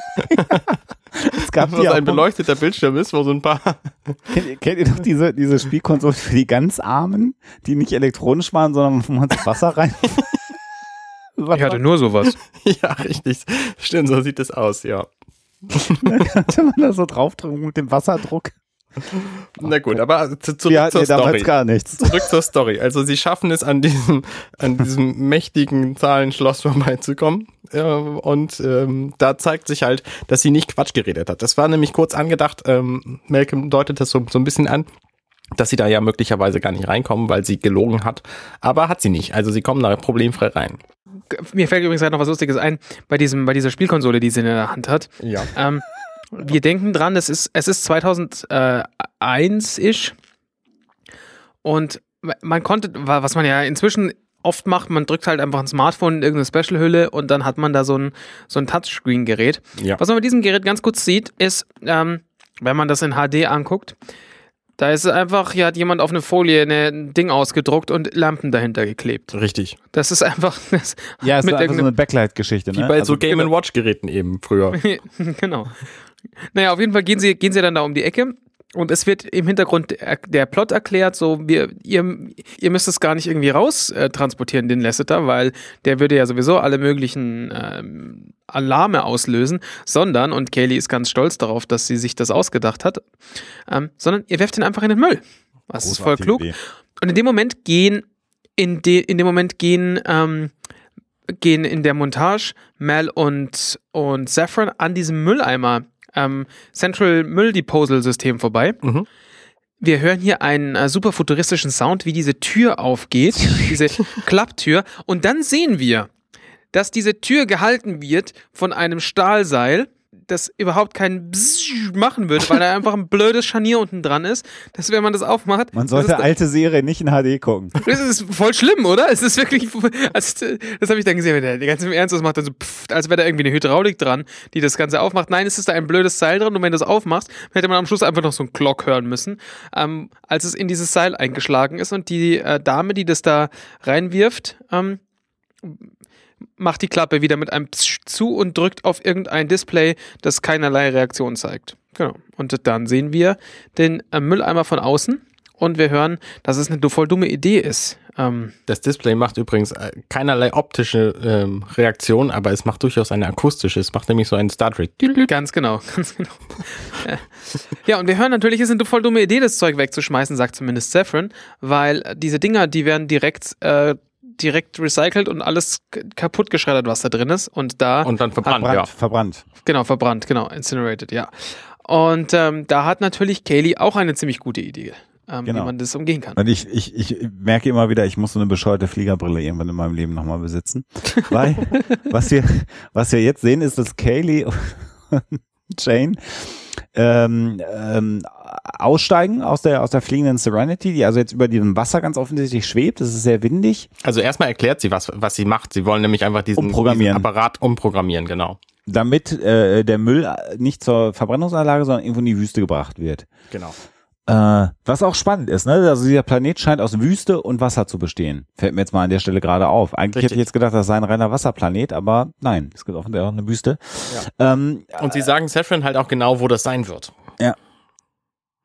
Interessant finde ich aber trotzdem, also dann so, dann sieht man also, wie die beiden auf der Serenity rumkraxeln, um sich jetzt also diesem, diesem Müllcontainer zu nähern. Und ich hatte ja übrigens ähm, äh, erwartet, dass man diesen das, das, das Ding, was so fliegt, umprogrammieren muss. Aber nein, es ist die Mülltonne selber, die umprogrammiert werden muss. Das ist ja auch sehr äh, convenient, dass das so der Fall ist, weil das fliegende Ding abzufangen wäre wahrscheinlich schwieriger gewesen. Genau, das ist so ein, so ein fliegender Gabelstab, damit so zwei Greifarmen, der das dann einsammelt. Das hängt ja. offensichtlich die ganze Zeit unter dem Gebäude ja. und wird dann einfach nur abgepflückt quasi. Ist aber auch nötig, weil stell mal vor, ähm, sie bräuchten für jeden dieser Container ein anderes Schiff, weil einer ist der Biomüll, das nächste ist irgendwie die Joghurtbecher. Also von daher macht es durchaus Sinn, dass es, dass man den, den äh, Container umprogrammiert. Eigentlich macht es überhaupt keinen Sinn, das ganze System, denn wenn das Zeug verbrannt wird, dann könnte der Container auch einfach da bleiben. Dann wird es eben verbrannt und dann ist es fertig. Ja, und wo, was passiert mit dem ganzen, ganzen Asche ähm, in die See streuen. Ja, aber irgendwo raucht es ja auch raus. Na. Und vielleicht muss man Öl nachgießen, weil es nicht verbrennt, weil wieder nicht genug Joghurtbecher reingeworfen wurden. Na und so weiter. Du kennst ja wieder, kennst ja die Probleme. Ja, ja, das, das stimmt wohl. Als Experte für, für Müllverbrennung ähm, solltest du dich da besser auskennen. Das ist richtig. In meinem Haus Joghurt-Müllbecher-Verbrenner äh, mache ich das auch anders. Eben. Ja, gut. Haben wir das geklärt. So, du wolltest was über Fliegerbrillen erzählen, Alexander? Ja, finde ich geil. Also ich finde ja, Jane mit dieser Fliegerbrille sieht einfach so unfassbar be bescheuert aus und ich, ich möchte einmal in meinem Leben auch so bescheuert aussehen. Das setzt aber voraus, dass ich mir irgendwann mal wieder Kontaktinseln anschaffe und mir dann auch so eine Fliegerbrille aufsetze und dann kriegt ihr beide auf alle Fälle als allerersten Foto von mir. Sehr gut. Ähm, da freue ich mich jetzt schon. Ja. Ja, ich mich auch, glaube ich. Wir sehen dann, wie Mel und äh, Saffron mit diesen großen Blumensträußen, ähm, also jetzt dann schon in dem Wohnkomplex sind. Interessanterweise, das ist komplett bescheuert. Sie sind in dem Raum angelangt, wo diese Waffe nun auf einem Podest Moment, in der Mitte steht. Moment, so schnell. Ich wollte noch eine, eine Sache vorher sagen. Okay. Weil sie orientieren sich ja im Flur noch, sozusagen, wo sie denn hin müssen. Ja, stimmt. Und da sieht man wieder dieses, dieses, dieses, dieses Game, Game Boy, Game Watch-eske Ding. Und da muss man jetzt mal sagen, aus der Distanz, und ich habe hier nicht HD gerade, sondern DVD, sieht das schon verdammt aus, wie so ein Smartphone heute aussieht. Und das war 2001 oder was? Ja. Ähm, also da finde ich dann schon auch immer wieder spannend, wie die Realität das auch so einholt, ein Stück naja, weit. Es hat schon immerhin noch einen dicken Knüppel unten dran mit Knöpfen dran. Ja, aber also ein Blackberry. Also es sieht schon ziemlich so aus wie der Game Boy, der zweit, also der Game Boy Advance SP, der auch um die Zeit rauskam. Mm, ne? Der Game Boy Advance SP hatte auch eine Beleuchtung und unten Knüppel ja. und Knöpfe und so. Also das, das ist schon aktuelle Technik damals gewesen. Ne, abgesehen davon, dass sie behaupten, das sei ein Touchscreen, da bin ich mir gerade nicht mal sicher. Ja, also es ist natürlich noch deutlich klobiger, also die Miniaturisierung, aber so von der Grundidee, es dem, dem normalen Serienzuschauer heute würde das gar nicht mal so groß auffallen. Also es ist so, das geht noch durch. Was aber ich. überhaupt nicht durchgeht, ist die folgende Szene, wo nämlich. Jetzt, jetzt äh, sind wir im Raum drin, okay. Nee, nee, noch nicht. Wir sind, ähm, wir schneiden wieder weg. Also die haben sich gerade orientiert, die beiden, und laufen jetzt irgendwie in den Gang entlang und dann drückt Mel auf eine Lampe und dann geht die Tür auf. Das ist auch sehr geil. Ähm, Wisst ihr eigentlich, wie diese Türen klingen äh, und wie die konstruiert sind, diese Schiebetüren in so Sci-Fi-Serien? Ja, da stehen Leute auf jeder Seite und ziehen die auseinander. Ja, ja, und da sind Möbelrollen drunter und das macht immer mhm. rot, rot, halt Möbelrollen. Wie so. Guckt euch mal, guckt euch mal, guckt euch mal Szenen von Star Trek oder andere. Jede, jede Cypher-Serie, die diese automatischen Türen hat, du hörst einfach diese Möbelrollen äh, unfassbar laut. Ja. Okay. Ähm, jedenfalls sehen wir dann Jane, ähm, wie er auf der Serenity steht und äh, gerade einen Schraubendreher rausholt und dann oben anfängt, was zu schrauben. Und unter dieser Platte, wo er oben schraubt, ist ein Bildschirm zu sehen, der Windows XP zeigt, wo gerade irgendein Installer läuft. Ich kann auf meinem äh, Bildschirm gerade nicht sehen, was da installed wird. Aber auf jeden Fall läuft da irgendein Wizard. Könnt ihr das erkennen?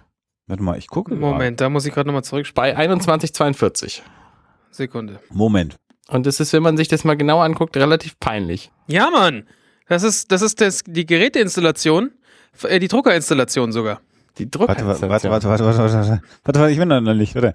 Das ist ziemlich großartig. Das ist schon ziemlich absurd geil, ja. Das scheint mir aber nicht Windows XP zu sein, sondern Windows 2000. Ja, das stimmt, das kann sein. Das kann sein. Windows XP kam erst 2003 raus. Genau. Was sagst du? Eine, hatte ja 2142? Könnte auch NT sein. Ja, ich bin mir nicht ganz sicher, weil bei NT sah, glaube ich, die Druckerinstallation noch anders aus. Auf jeden Fall läuft da gerade so, so, ein typischer Installer-Wizard. Wizard. Genau, weil du, siehst, du siehst im Hintergrund auch die, ähm, die Druckerübersicht.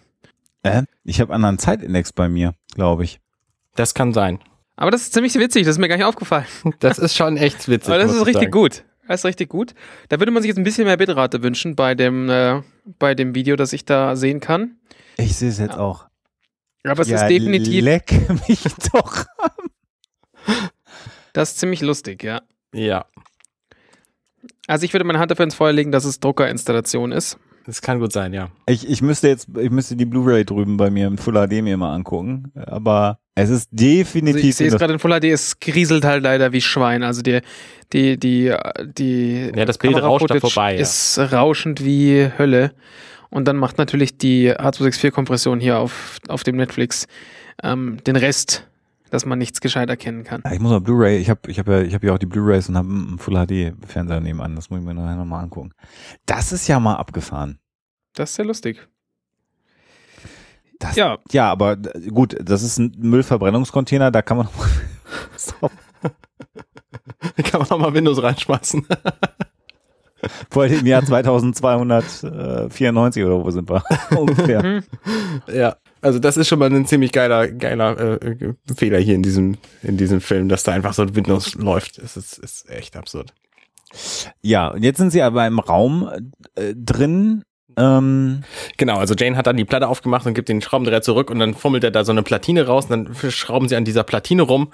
Äh, Kaylee hat so ein, ein, ein Platinenrumbaugerät mit so einer, einer Metallschlaufe oben dran. Das ist sehr spektakulär. Ähm, und dann sind äh, die Szene, wo ich gerade drauf anspielen wollte, Saffron und Mel betreten dann einen Raum. Ich muss gerade noch mal einmal abweichen. Ach Mensch. ja. Was ich mich ja immer frage ist, und das ist ja grundsätzlich äh, auch so eine Konvention in Cypher-Serien. Äh, es gibt immer den genialen Ingenieur oder Wissenschaftler, der in der Lage ist, ihm vollkommen unbekannte Technologie, die er noch nie gesehen hat, so zu manipulieren und zielführend für seine Zwecke umzubauen. Ja. Und das ist so, also ich, ich, ich kenne ja auch Kernphysiker und so und äh, ich, ich kenne ja die verschiedensten Leute. Niemand würde sagen, hey, beim ICE ist die Klimaanlage kaputt, warte mal. das ist ziemlich absurd, ja. Das ist echt, äh, das ist in jeder Cypher-Serie, und das ist jetzt ja bei, bei, bei Kaylee ja auch schon wieder.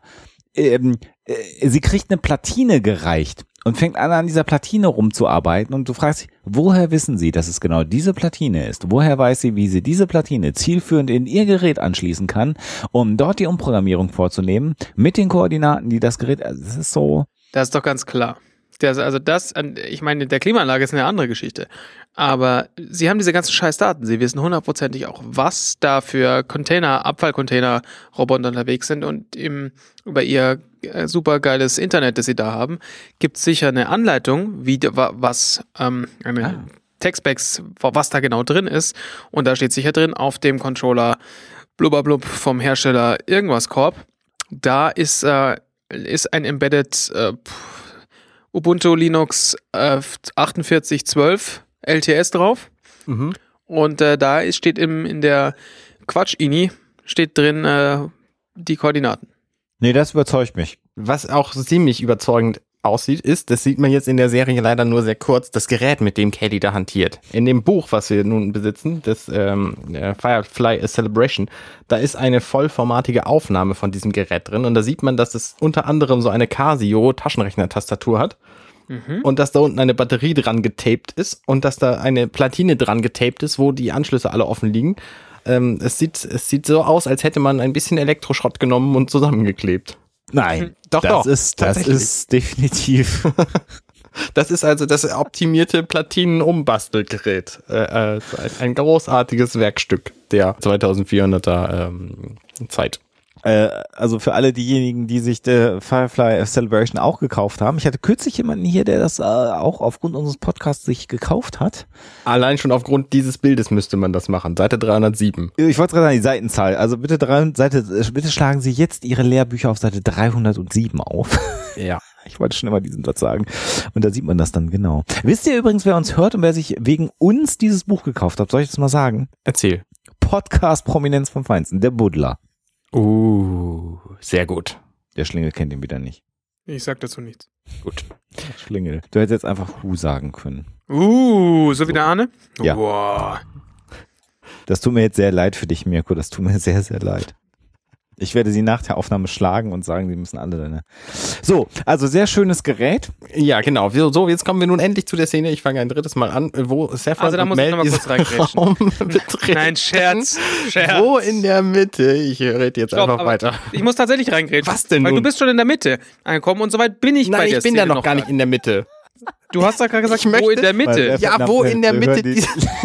ich, bin, ich bin noch nicht mal in dem Raum. Ich, ich bin, bin ich bin noch nicht mal in dem Raum, wo in der Mitte. Sondern ich bin in dem Vorraum von dem Raum, wo in der Mitte. In dem Vorraum von dem Raum in der. Sie kommen aus diesem Aufzug raus. Jetzt nimm mir nicht meine Pointe weg. Also, red mal. Da steht eine Telefonzelle drin. Das wollte ich gar nicht sagen. Da steht eine Telefonzelle in diesem Raum. Du, du, bist, du, bist schon viel, du bist schon viel zu weit. Ich bin doch gar nicht in dem Raum angekommen. Ich bin mental gerade aus dem Aufzug ausgestiegen, laufe also hier raus und hier wird direkt established, der Mann ist ein Sammler, der hier wohnt, weil an der Wand hängt ein Bilderrahmen voll mit Dollarmünzen. Dollarmünzen ist völliger Unsinn, nämlich Dollarscheine. So. Ich kann so nicht arbeiten. Dann sind wir noch nicht mal, dann steht da, da, da steht eine Telefonzelle. Ich vermute, du möchtest auf was anderes raus, aber soweit bin ich noch gar nicht. Nein, nein, ich wollte tatsächlich auf diese Telefonzelle raus, die da steht. Da steht das, das ist einfach komplett absurd, dass da eine Telefonzelle steht. Der Mann ist ein Antikensammler, da steht eine Telefonzelle, daneben ist ein äh, Wählscheibentelefon, dann steht da ein Schallplattenspieler für 45er Schallplatten, dann dreht sich die Kamera noch weiter, man sieht, da steht so ein Schiff, das da, äh, so ein, weißt du, so ein, so ein Spielzeugschiff, irgendeine Dreimaster. Genau, so eine Ming-Vase steht da rum und es hängen diverse scheußliche Bilder an der Wand, die kann man nicht genau erkennen und ein goldener Flügel steht da noch drin rum. Ja, okay, okay, nur diese, ich weiß auch nicht. Also ich wollte nochmal, eigentlich wollte ich nur auf diese Münzen hinaus, aber was, es was sind wolltest Geldscheine. du der, nicht Münzen. Sag nicht ja, Münzen, das, es sind Scheine. Dollar. Das Scheine. tut mir leid, als Münzenexperte hätte ich das besser wissen müssen. und es steht auch so eine alte, große Wanduhr was so eine hohe mit so einem Pendel drin. Steht da auch drum. Also der Mann sammelt offenbar Schon. vollen Scheiß. er sammelt, er sammelt alles, was er kriegt. Ja, er sammelt, er sammelt kriegt Kinder. Nicht so viel. Er sammelt Kinder und damit schließt sich der Kreis. Was? Er sammelt Kinder?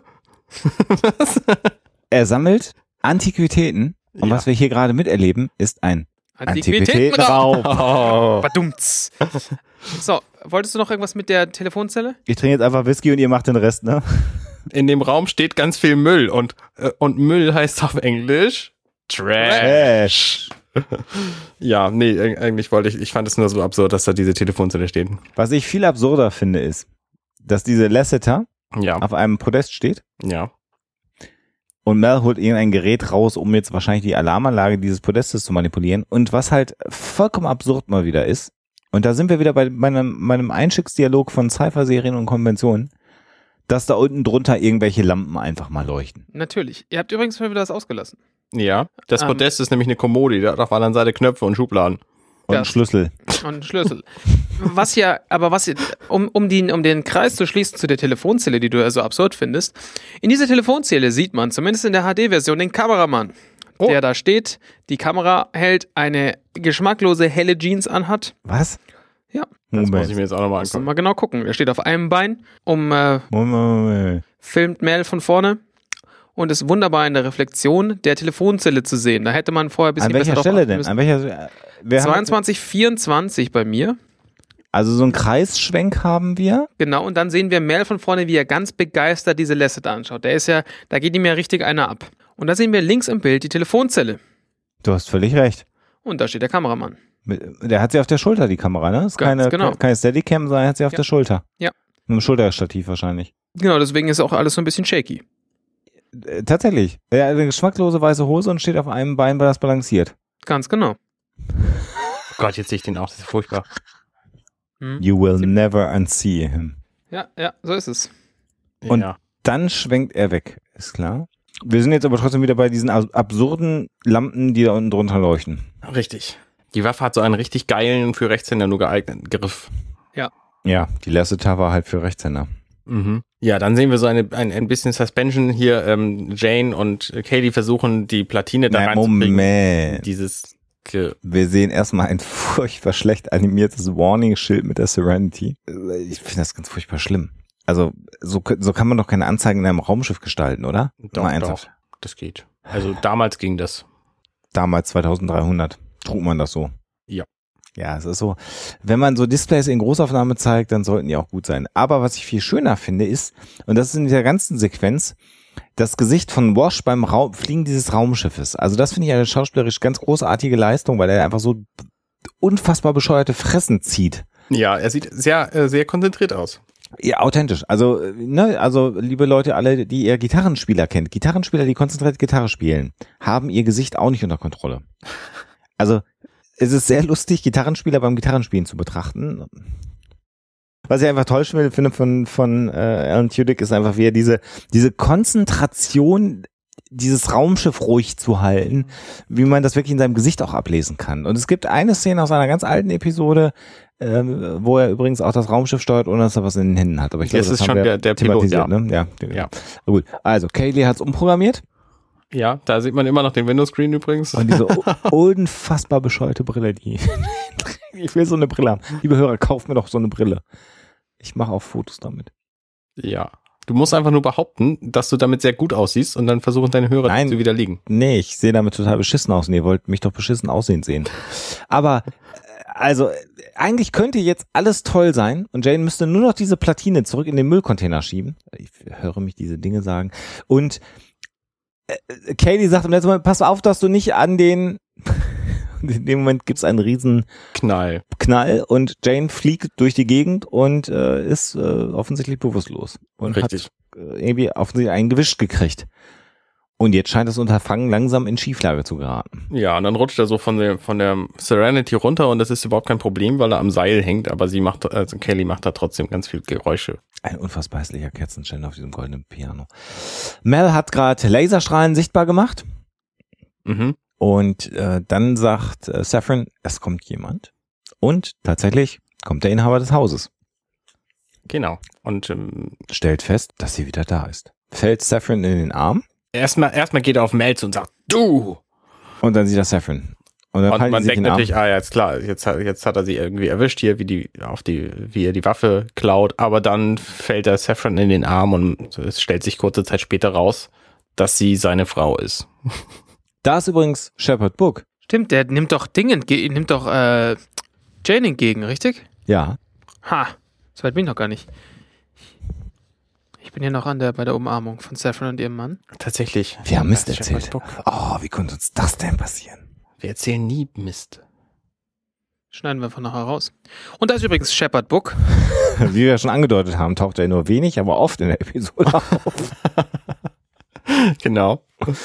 So, wenn wir was anderes behauptet haben, kann das nicht stimmen. Das wollte uns jemand unterjubeln. Genau. Und es wird klar, dass Jane medizinische Hilfe benötigt. Ja. Und damit ist die Szene auch schon wieder vorbei. Und wir schneiden zurück zu, den, zu dem Dreiergespann mit dem komplett bescheuerten, wie heißt er, Gorham, äh, Duran, meine ich. Duran, hm? Und äh, er versucht sich irgendwie irgendwie dankbar zu zeigen bei Mel und äh, äh, irgendwie endet es dann damit, dass er Mel Geld holen will. Ja, es gibt so äh, in dem Dialog, aber das, da gibt es einige sehr, sehr, sehr schöne Szenen. Also es ist so, so absolut schwülstig. Saffron fällt sofort in so eine Rolle wieder rein, spielt plötzlich das ganz kleine Mädchen. Du hast das Gefühl, ihre Augen sind doppelt so groß wie in allen Szenen vorher. Mhm. Ähm, das meinte ich mit dem schauspielerischen Range. Also da ist jetzt einfach ganz großartig, weil sie ja also völlig zerbrechlich wirkt. Also wir, wir erinnern uns an die erste Sequenz, wo sie sofort die Waffe zieht, wo sie Mel richtig fett verprügelt, also ihm quasi ebenbürtige Faustkampf ist. Mhm. Und äh, im, im, im, im, im Gegenspiel zu dem Duran ist sie plötzlich völlig zerbrechlich, wie so ein Porzellanpüppchen, riesige Augen, und, und, und völlig ergeben und äh, ähm, äh, Duran äh, ist jetzt dann, wo du schon sagst, äh, hier schulde ich ihnen was und er sagt, nein, nein, das ist alles gut und so und Saffron sagt, nein, nein, 800 soll er kriegen und, und äh, was da jetzt sehr schön ist, dass Mel versucht, um diese Situation zu entspannen, völlig geschmeidig zu sein. Ja. Und äh, das, das hat schon wieder so viel Witz, weil sie sagt, okay, ich habe ihm 800 versprochen und er sagt, aber wir haben uns nicht darauf geeinigt. Genau. Und das geht jetzt so ein bisschen weiter, weil er sagt, nein, nein, ich muss dich schon entschädigen, du hast mir meine Frau zurückgebracht und so.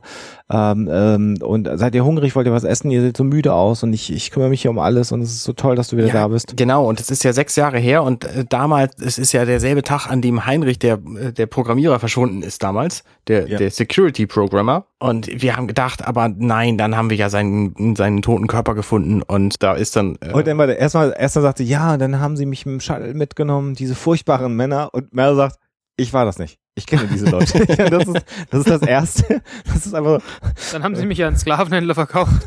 ich, Damit habe ich auch nichts. Ich kenne auch die nicht. das ist, die, die Formulierung ist aber auch so geil, weil er sagt, dann haben sie mich an Sklavenhändler verkauft. Die mir auch unbekannt sind. Es ist einfach da schon wieder seine Hucke. Ne? Und, und, und ja, und dann bist du gegangen und Heinrich war auch plötzlich weg. Da sind wir nämlich an der Stelle. Der Sicherheitsprogrammierer. Und in dem Moment sieht man in Mels Augen die Erkenntnis leuchten. Ja. Ne? Der Sicherheitschef ist verschwunden mit ihr zusammen und er denkt sich, okay, ich weiß, was hier gespielt wird. Und er war so jung und ich habe gesehen, wie er miteinander geredet hat, sagt dann Duran wieder. Und dann, nachdem wir ihn gefunden haben und er war tot, nachdem wir seinen Körper gefunden haben und Mel guckt ihn an und sagt, they killed Heinrich. Das ist einfach so großartig, diese Sequenz. Und Seffin wirft ihn einfach so einen Blick nur aus dem Augenwinkel zu. Er übrigens nennt sie Duran Yolanda, also der dritte Name. Ja. Ne? Und er sagt, naja, er war wohl nicht mehr nützlich, Heinrich.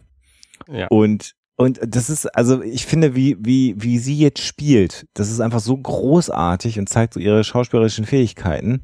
Und, und das Lustige ist, dass der Kommentar auf diese schauspielerischen Fähigkeiten ja von Mel kommt. Weil in dem Moment, wo sie so richtig auf die Tränen, Tränendrüse guckt, muss er sich ja angewidert abwenden. Ja. Und das ist, also das ist, da hängt so viel äh, schöne Sequenz äh, und, und, und schauspielerische Leistung und Spielwitz drin und, und, und jetzt knutschen sie und Mel kaut in seinem Fingernagel rum und so. Und man bekommt halt das Gefühl, dass er komplett wieder eingelullt ist, der, der Diran. Mhm. Also, dass sie einfach mit ihrer Taktik ihn sofort wieder einge eingeknischt ja. hat. Und das stellt sich ja später auch raus, dass das nicht der Fall war. Das ist also auch die Episode, wo, wo Saffron mehrmals hinter, äh, hintergangen wird, wo ja. sie ge gespielt wird, wie man ja. das auch immer auf Deutsch sagt. Ja, genau. Ja. Ähm, ja. Wo sie quasi failed, also ne, das ist aber auch kein deutsches Wort, ähm, wo versagt. sie versagt mit ihren Fähigkeiten, die ja nun aus Betörung äh, bestehen. So, und jetzt ist also wieder diese völlig absurde Sicherheitsmechanik äh, da am Gange und Mel hackt jetzt das Sicherheitssystem unter der Lasseter. Mhm. Und es ist was, was hätte ich mir jetzt gar nicht zugetraut hätte, weil er da so mit Feinmechaniker-Werkzeug an dieser Platine rumhantiert und dann was, wegklappt und dann dieses und jenes. Naja, er ist halt ähm, Criminal Mastermind, ne? ja, ganz, ganz genau so sieht's aus.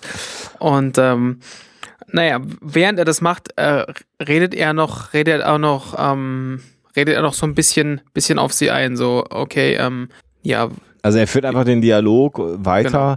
Und hat dann irgendwann die Lasseter in der Hand und in der Zeit hat sich aber Saffron von ihm wegbewegt und in dem Moment, wo er die Lasseter in der Hand hat und sich umdreht, steht sie schon wieder mit einer gezückten äh, Waffe vor ihm und interessant ist da auch wieder so ihr Gesichtsausdruck, weil das ist schon wieder komplett äh, eigentlich eine andere Person Genau, sie schaut richtig irre, sie schaut richtig irre dran. Ja. Noch ein bisschen, ein, ein Satz, den, den Mel noch fallen lässt, ganz am Anfang, äh, ganz kurz bevor er sich umdreht, ist, ähm, könnte es sein, dass ich deinen wirklichen Ehemann getroffen habe. Ja, also, stimmt. Weil bisher alle Ehemänner, inklusive ihm, waren ja eher so, okay, die, die nehme ich jetzt mal so ein bisschen aus. Ja. Ähm, naja, auf jeden Fall hat er dann, hat, hat sie ja dann, wie du schon gesagt hast, die Waffe in der Hand und schaut irre und dann sagt er, ja, herzlichen Glückwunsch. Äh, möchtest du noch irgendwas anderes auf deinem äh, Grabstein stehen haben, du Stück Scheiße? Ja. Und in dem Moment kommt Dur Duran wieder rein. Und sie jetzt, wie die beiden sich also mit Waffen gegenüberstehen. Und, ähm, und sagt, oh, ich äh, dränge mich auf und Saffron fällt aber sofort wieder in diesen anderen Gesichtsausdruck mhm, und sagt, genau. nein, nein, äh, alles gut und so. Und interessant finde ich da ja auch an der Stelle Mels Reaktion, der sich jetzt hinter Duran versteckt, mehr ja. oder weniger. Das ist so. Auch, auch die Aussage ist ganz gut. Also, ähm, Saffron so, Duran, das ist nicht das noch, was es aussieht. Und Mel so, es sei denn, es sieht so aus, würden wir deine wertvolle Lassiter stehlen wollen, dann ist es genau noch das, dem, was es aussieht. Ja, und Duran antwortet mit, also ich, äh, ich finde ja gut, dass du so ehrlich bist. Naja, nicht viel, aber ich so ein bisschen schon. Und äh, dann lässt er, lässt er Mel einfach ziehen. Ne? Also das interessiert ihn momentan überhaupt nicht. Duran jetzt. Und Mel geht hinter ihm halt lang und dann schmeißt er die Waffe in den Müll und dann ist die Waffe eben weg. Aber das interessiert Duran überhaupt nicht. Genau. Naja, dann äh, verrät Duran, dass er quasi ihr keinen Moment lang getraut hat und sofort mit seinem Bluetooth LE Ring äh, die Security Alliance gerufen hat. Meinst du, sie haben immer noch Bluetooth in der Zukunft? Ich bin mir nicht so sicher. Die haben ja auch Windows 2000 Rechner. Aber nur an den Müllcontainer. Das ist, ja, das ist richtig. ähm, naja, jedenfalls. Ähm, ganz, ganz kurz noch. Wir sehen vorher, bevor wir so weit kommen, ähm, während, während äh, Mel hinten diese Waffe wegwirft. Ja. Ah, stimmt, ja. Äh, äh, Yolanda wollte ich sie schon nennen, also Saffron. Yolanda, Saffron, wie sie auch immer heißen mag. Ähm, Joseph Bridge. Ist, ist, genau ist, äh, versucht er die ganze Zeit so auf, auf, äh, auf unschuldig zu spielen, so, hey, ähm, ja, ich konnte nichts dafür und der hat mich gezwungen und so weiter. Und sie merkt halt, es fruchtet alles nicht bei ihm. Und ähm, scheinbar, scheinbar liegt er ihr wirklich, ihr wirklich am Herzen. Und woraufhin sie komplett, komplett äh, irre und verrückt und, ja. und wütend wird und von wirklich wieder so von einer Sekunde auf die andere aus dem aus dem Lämpchen-Modus umschaltet in den super Psychopathen-Modus. Genau, in den Psychopathen und dann so. Ich habe gesagt, du sollst mich nicht so anschauen. Also und das sagt sie nicht zu zu Mel, sondern das sagt sie zu sagt sie zu Duran. Mhm. Also wir sehen hier auch wieder, dass dass es ihr offensichtlich wichtig ist, was was er von ihr denkt. Ja. Ja. Also es ist schon eine erstaunliche Bandbreite an ja, Emotionen oder, oder wie auch immer sie ihren Charakter da ausgeschaltet. Also es hat einfach unfassbar viel Tiefe. Ich habe es ja schon mehrfach gesagt und ich bin da echt beeindruckt von, von, von der schauspielerischen Leistung an der Stelle. Also es, weil es weil's nicht schlecht wirkt. Ja, also du ja. kannst ja auch irre einfach spielen und dann ist das scheiße, wenn du ein schlechter Schauspieler bist. Ja. Sondern es wirkt alles so, als ob es wirklich organisch aus ihr heraus so ist. Und das ist schon ja. wirklich beeindruckend. Ähm, ja, mit diesem Satz und diesem irren Gesichtsausdruck sind wir dann wieder auf der Serenity wir sind wieder bei den irren Fliegerbrillen. Äh, und jetzt trägt Zoe so eine irre Fliegerbrille, weil jetzt muss äh, Zoe mit Kaylee zusammen versuchen, äh, diesen Müllcontainer da zu bearbeiten. Und sagen wir mal ehrlich, wir sehen alle, dass das eine relativ schlechte Studiokulisse ist, auf der sie das gedreht haben, oder? Das wirkt schon auch so ein bisschen so wie so 50er Jahre äh, amerikanisches Kino, oder? Ja, so ein bisschen. So ein bisschen mit so ein bisschen Nebel, mit so einem Windmaschinchen und hinten ist so ein bisschen blau. Und ja, das stimmt. Das wirkt schon so ein bisschen wie Theater gespielt. Ja, ja. Aber gut, es sind ja immer schon ein paar CGI-Sequenzen dazwischen. Und äh, dann wollen wir mal nicht so sein. Und es wird jetzt ja wirklich auf die letzte Sekunde. Genau, also Kelly fummelt und wir sehen dann schon diesen komischen Flieger ankommen, der den Container abrollt und im letzten Moment kriegt Kaylee dann aber diese Platine in den Windows-Rechner geschoben. Der, der, die, diese, ähm, dieser Gabelstapler, sag ich mal, ähm, dieses Krallen-Flieggerät, äh, kommt natürlich auch exakt von der Seite, wo die Platine reingeschoben wird. Das heißt, in dem Moment, wo sie da runterfällt, Kelly glücklich, dass sie das da reingeschoben bekommen hat. das Ding da auch an. Ne? Dockt das Ding da auch an und hätte sie halt einfach platt gemacht. Also tatsächlich platt gedrückt. Schon gut, dass das im Fernsehen dann immer alles so klappt. Ja. Und dann übrigens kommt ein Moment, der mich ein bisschen irritiert, weil die Serenity hängt jetzt direkt unter diesem Gabelstapler-Ding. Und die beiden machen sich flach, anstatt dass Wash einfach den Steuerknüppel nach unten steuert. Ja, ne? und die, die beiden machen sich flach vor allem. Und wie wir vorher gesehen haben, ähm, also dieses, dieser Gabelstapler, dieser Gabelstapler hat ja offensichtlich keine Mechanik, um, äh, um zu sehen, ob da wer ist oder irgendeine Kollision bevorsteht, sondern der nimmt das Ding und dann fliegt er weg. Und das letzte Mal, als wir es gesehen haben, ist er eben irgendwie sofort nach vier Meter nach unten geflogen. Das heißt, er würde die jetzt einfach platt machen. Aber das passiert natürlich nicht, weil Wash vorher das äh, alles macht. Vorher sehen wir irgendwie noch eine andere Szene und dann sehen wir Wash angestrengt den Steuerknüppel ein bisschen nach links drücken und dann äh, ähm, wir sind heute aber auch so ein bisschen, bisschen picky, ne? Sind ja, ja, bisschen. hallo, hallo, natürlich. Ja. Wir sind der Firefly Cast, wir müssen es sein. Ja. Ach so, na gut. Wir sind dann wieder zurück in dem Sammlerraum und äh, Saffron regt sich jetzt mal so richtig gerade über Durin auf und sagt, Mann, glaubst du wirklich, dass mir dein Leben irgendwas bedeutet? Bist du wirklich so naiv? Und dann zieht Mel seine Waffe aus dem Blumenstrauß, aus der er übrigens auch dieses Hacker-Werkzeug gezogen hat. Also dieser Blumenstrauß scheint ein Hort der Freude für versteckte Materialien zu sein. Ja. Ähm, aber egal. Und ähm, jetzt, Mel deutet jetzt mit der Waffe auf Saffron, Saffron auf Durin. Und äh, dann nennt er sie übrigens Joseph Bridge. Da sagt das dann, genau. Und er nimmt ihr die Waffe weg und sie sagt dann wieder, das da, da macht, da ist sie wirklich total irre, ne? Mhm. Glaubst du wirklich, dass ich eine Prinzessin bin, die sich in den Turm einschließen lässt? Und er sagt, naja, ich hatte darauf gehofft und sie sagt, du bist ein völliger Vollidiot. Also das ist so hm, mhm. schon, schon, da ist sie schon echt strange drauf, aber das haben wir schon thematisiert. Jetzt kommt das, was du sagst. Wash steuert nach links, der Müllcontainer fliegt nach rechts, alles ist gut. Also die hatten so viel Zeit, dass sie schon in das Raumschiff reingegangen sind, ne, bevor dieses, ja. dieses Gabelstaplerviech da wegfliegt. Also ne, offensichtlich hat er doch irgendeine Mechanik, um das aufzuhalten, wenn da irgendwas im Weg ist. Vielleicht hat ja äh, Kaylee das auch reinprogrammiert.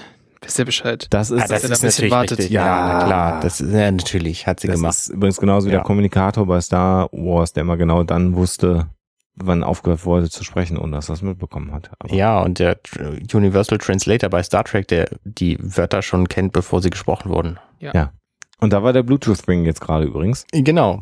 Da hat er den nämlich gedrückt nochmal, um zu zeigen, dass es geht so. Und äh, dabei hatte er das ja schon längst gemacht. Das hätten sie gar nicht zeigen müssen. Aber er hat es nochmal. Und dann äh, kommt auch die, äh, also er sagt, die Allianz kommt und ich glaube, man hört sie dann auch schon.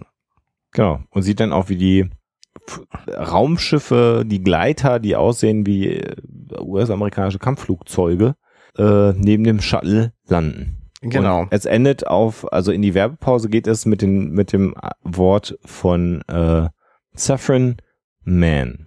Männer. Ja. Ich frage mich ja, wie sie das Shuttle wiederkriegen, weil das nämlich in dieser Folge gar nicht gezeigt wird. Wie? Doch. Natürlich. Natürlich. Also? Arne, bitte ein bisschen aufpassen. Das, wir werden das gleich mal kommentieren. Und dann wirst du beschämt zu Boden kommen. Du warst übrigens auch der, der gesagt hat, Shepard Book taucht doch gar nicht auf. Ja, fliegt der das Shuttle zurück, oder was? Ja. Nein. Der Verdacht liegt nahe, dass du, ja. nicht, dass du die Serie gar nicht kennst. Aber das äh, werden wir gleich mal erörtern. Wir kommen aus der Werbung zurück und sie sagt Durin. Peaches. Schnuckelchen würde ich das mal übersetzen. Ja. Peaches? Schnuckelchen? Ja. Schnuckelchen ist gut, ne? Und dann fängt sie wieder an und sagt, ruf sie doch zurück, das war alles ein Fehler und bla bla bla. Und dann wird Durin langsam klar, dass sie einfach irre ist und äh, er sagt, du brauchst, glaube ich, Hilfe. Mhm. Man überlegt jetzt so gerade, was so ihr nächster Schritt ist und was macht sie? Sie dreht sich im Kreis, tritt ihm in die Fresse und dann liegt er auf dem Boden. So. Und Mal ist dann wieder so und sagt, naja, ich rede jetzt ungern darüber, dass wir gleich verhaftet werden, aber ich, wir sollten jetzt mal vielleicht gehen.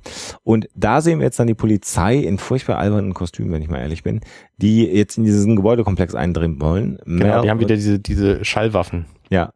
Und Mel und Saffron fliehen jetzt zur Hintertür raus und ein Polizist überwältigt Mel mal direkt. Genau, Schallwaffen haben wir gerade schon gesagt, sie ballern dann, sie fliehen durch den Komplex. Da sieht man ja, dass der Komplex insgesamt deutlich größer als diese Wohnung ist. Also ich bleib bei meinem Mehrfamilienhaus. Dann sind wir wieder an dem Klingelschild. Mel hält die Tür zu und Saffron macht mit ihrem Game Boy Advance SP die Tür wieder zu. Also wir, wir, wir, raffen jetzt mal so ein bisschen die Geschichte und die Polizei ja. kommt jetzt nicht mehr hinterher. Und ich finde schon, dass das einfach die Türklingeln sind. Ich, äh, das macht total Sinn für mich. Vielleicht auch Postkästen. Vielleicht sind das 1370 äh, E-Mails, die du hast ähm, am Postkasten. Da sind an Ausknöpfe sind da rechts neben. Warum zum Geier gibt's bei Klingeln an Ausknöpfe? Ja, ich finde das geil, wenn ich meine, ich finde das super, wenn ich meine Klingeln ausmachen kann. Von außen. Das ist schon Haus. echt äh, ein absurdes äh, Gerät, dieses Klingelding. Äh, es gibt da nochmal einen kleinen Faustkampf zwischen zwei Polizisten und Mel und Saffron und ähm, Saffron will dann auch noch so eine Waffe mitnehmen und Mel sagt, nee, nee, wir gehen jetzt hier. Und an dieser Stelle, Arne, ja. siehst du, wie das Shuttle startet. Das ist absurd. Siehst du es? Die ganze nächste Szene findet ja im Shuttle statt. Minutenlang sieht man dieses Shuttle. Das immer noch. Ich habe mich immer gefragt, Shuttle. wie sie dann eigentlich weggekommen sind. da bist du eingeschlafen, oder? Weil ich erwähne auch noch mal ganz kurz an dieser Stelle, im Shuttle lässt Mel die Hose runter. Aber das, dazu kommen wir gleich. Das ist richtig. Arne. Ich bin ein bisschen ja. enttäuscht. Aber wir sind jetzt auf jeden Fall im Shuttle. Äh, innerhalb dieses Shuttles, das gerade weggeflogen ist, das wir jetzt auch mehrere Minuten von innen sehen werden. Ja. Ähm, und ähm, da reden sie miteinander. Das Shuttle fliegt auf Autopilot. Das Shuttle. Genau. Ja. Mel kommt aus der Führerkabine des Shuttles heraus, in den hinteren Teil des Shuttles hinein. Ähm, Bindet sich seinen Pistolengürtel um. Wichtig, dass er sich seinen Pistolengürtel umbindet. Bitte beachten Sie meinen Satz, er bindet sich seinen Pistolengürtel um. Genau, und äh, Saffron sitzt da und schaut so ein bisschen betröppelt äh, hinein. Ja, sie macht so ein bisschen Philosophiegespräche jetzt. Ja, und genau. sie, sie spricht im Wesentlichen, ach Kinder, ihr seid doch so unemotional, ihr müsst aber ein bisschen mehr empathisch sein. Sie spricht jetzt davon, dass sie als Jolanda wirklich versucht hat, diese Ehe zu führen. Und dass das eigentlich das war, was, was sie wollte. Er war zwar reich und so, aber sie hat gedacht, naja, es ist doch alles super. Und Vielleicht sie wirkt, ja. sie wirkt ein bisschen verloren und Mel sagt, naja, aber da war doch auch Heinrich. Und sie sagt, ich hatte ganz vergessen, wie er heißt. ja. Und dann sagt Mel, naja, so ähnlich wie er das mit Inara immer mit dem Rumhure macht, sagt er, an, hast du den auch geheiratet? Weil sie heiratet ja jeden Mann. Mhm. Und ja, dann sagt sie, nee, nee, ich habe ihn nicht geheiratet und ich habe ihn auch nicht getötet. Und Mel sagt dann, naja, du hast ihn nur in eine Situation gebracht, wo genau. er halt einfach äh, ster leicht sterben konnte. Genau, also er sagt, ja, ich glaube nicht, dass du viele Menschen selber getötet hast. Und sie sagte dann, ich hätte Duran töten sollen und so, ja, Mel so, ja klar, der einzige ähm, Mann, ähm, der der es der es äh, der es nicht verdient gehabt hätte und äh, der Mann der dich der dich wirklich kennt und der dich immer noch liebt und so ähm, der Na, kann den, kannst du, den kannst du natürlich nicht behalten, ist ganz klar. Den, genau, den muss er aus dem Weg räumen. Und dann fängt sie an zu weinen. Mhm. Und Mel ist ja auch einfach, ist ja auch ein weichherziger Vollidiot, ne? Und sie sagt, ah, das muss dir doch jetzt gefallen, irgendwie, bla, bla, bla, bla, bla. Und, und Mel sagt, ja, ein bisschen gefällt mir das schon. Und dann kommt ein, ein, ein schöner, sehr schöner Satz, den finde ich wirklich schön, weil er sagt dann, naja, ich habe dich ja schon ohne Klamotten gesehen. Wer wissen möchte, worauf wir uns da an der Stelle beziehen, sollte die Folge Our Mrs. Reynolds äh, schauen. Und sagt, also ohne Klamotten habe ich dich schon gesehen, aber ich hätte niemals gedacht, dass ich dich nackt sehe. Mhm. Und meint diese Sequenz und sie, ich sage jetzt schon mal, sie spielt ja voll mit. Sie ist traurig, sie ist zerschlagen und sagt, können Menschen sich ändern? Und Mel sagt, naja, das kommt auf die, auf die Person an, ob sie sich ändern kann. Und irgendwann kann das schon gehen, die, der Schmerz geht weg, aber was so überbleibt. Das bist dann wieder du. Und dann sagt sie, was ist denn das? Und jetzt kommt nämlich der Moment, wo Mel sie trösten will und sagt, brilliant, also eine gut, brillante, gut aussehende, verräterische Schlange. Und wer jetzt an dieser Stelle genau aufpasst, sieht, wie als Mel sich hinsetzt, sie sich so ein bisschen bewegt und ihre linke Hand nach hinten bewegt. Und, und dann am Rücken lang. Und dann sagt Mel nochmal, ach komm, wird schon alles gut werden. Wir haben heute erstmal eine ganze Menge Cash gemacht. Und du kannst dir immer noch Gedanken über den Sinn des Lebens machen, wenn du deine eigene kleine fliegende Insel hast. Und Saffron beginnt zu lächeln, sammelt mhm. sich, sagt nichts und sagt dann, du wirst aber niemandem sagen, dass ich hier gerade ein bisschen rumgeheult habe. Und er sagt, nein, nein, natürlich nicht. Sie wirkt zufrieden und dann sagt sie, und dann werde ich auch niemandem sagen, wie einfach es war, dir deine Pistole aus dem Holster zu klauen. Genau. Deswegen habe ich ihm gesagt, wichtig, er bindet sich seinen Pistolengürtel um. Ja. Da haben die gut aufgepasst. Und sie sagt, du bist einfach der gutmütigste Vollidiot, den ich je getroffen habe. Und das macht dich zu was Besonderem. Genau. Und Mel sagt dann, naja, du kannst mich jetzt ja schön irgendwie mir mit Löchern durchsieben und so, aber es bringt dich ja nicht weiter, weil meine Crew äh, ne, wartet ja da, wo das Zeug hingebracht wird und das, also das hilft dir ja alles jetzt gerade nicht weiter. Und sie sagt, naja, wir setzen erstmal uns äh, das Ding in der Wüste ab und äh, dann gucken wir mal weiter und sagt sie übrigens, wo wir vorhin von nackt gesprochen haben. Und Mel dämmert es und er sagt, nein, nein, das ist doch jetzt echt billig. Und sie sagt, nein, nein, das gleicht uns dann aus, meinst du nicht? Und Mel guckt und sie sagt, Hosen. Und äh, relativ bereitwillig sagt er, ich weiß zwar nicht, was du davon hast, aber Körper, ich werde mir jetzt meine Hosen ausziehen. Ja. Nächste Sequenz ist an Bord der Serenity. Und äh, sie wollen jetzt eigentlich zur Wüste fliegen und äh, Wash stellt fest, dass er das Raumschiff nicht umdrehen kann. Richtig. Und da wird ihnen allen bewusst und da fällt mir noch. Kelly sagt halt, was, das kann nicht sein, es sei denn, und dann ist halt klar, sie hat das Schiff irgendwie umgebaut.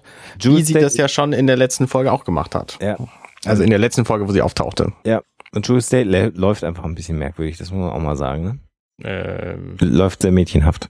Nicht sehr dynamisch. Ähm, das ist aber okay, ja, sie ist ja auch Mädchen. Ich finde, sie läuft genauso mädchenhaft wie Wash auch. Ja, Wash ist ja auch Mädchen. Läuft man denn mädchenhaft? Naja, jedenfalls sind sie dann, jedenfalls laufen sie in den Maschinenraum und gucken sich diese drehende Engine an und äh, stellen sofort fest, äh, dass da was kaputt gegangen ist und dass sie einfach äh, mit ihrem technischen Finesse äh, da einen Timer angebracht hat, der das jetzt kaputt gemacht hat und eben nicht vorher. Und sie müssen jetzt landen und stoppen, damit Kaylee es reparieren kann. Das geht nicht während des Fluges. Genau. Und damit hat, hat ja Saffron effektiv äh, die Crew der Serenity ausgebremst. Und der nächste Schnitt ist ein schöner Schnitt, weil wir sehen das Shuttle starten und dann sehen wir den nackten Arsch von Nathan Fillion in der Wüste. Ja. Der, der auch noch, das muss man ja auch mal ganz ehrlich sagen,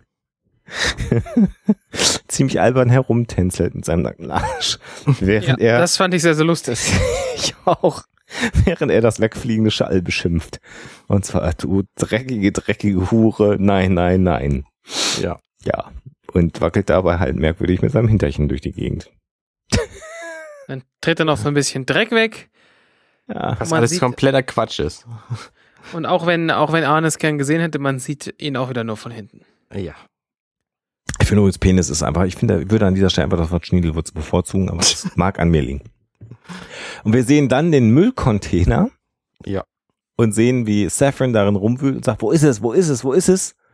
Und sie, und sie ist, ist komplett ist, mit Müll ja, überdeckt. Ja, genau. Und dann schwenkt die Kamera nach oben und wir sehen eine mit einem äh, mit extrem albernen Schleier bekleidete Morena Beckerin. Ja. Die den Lesser in der Hand hat und sagt, guckst du hier nach? Mal gucken, ob es geht. Und in dem und Moment er erklärt dann auch Inara ähm, Saffron, dass das alles ausge ausgekartelt war, was sie da gemacht haben. Also ja, ich habe mich riesig aufge aufge aufgespielt und bin davon gehauen, äh, abgehauen und so weiter und so fort. Ähm, ja, und ähm, sie fragt sich ja, funktioniert das Ding wohl überhaupt und drückt halt dann ab, aber es macht halt nur so und nichts funktioniert. Ja. Ähm, woraufhin sie dann halt eine andere Waffe rauszieht, die. Eine, die deutlich kleiner ist. Und eleganter. Genau. So eine kleine, elegante kleine Handfeuerwaffe.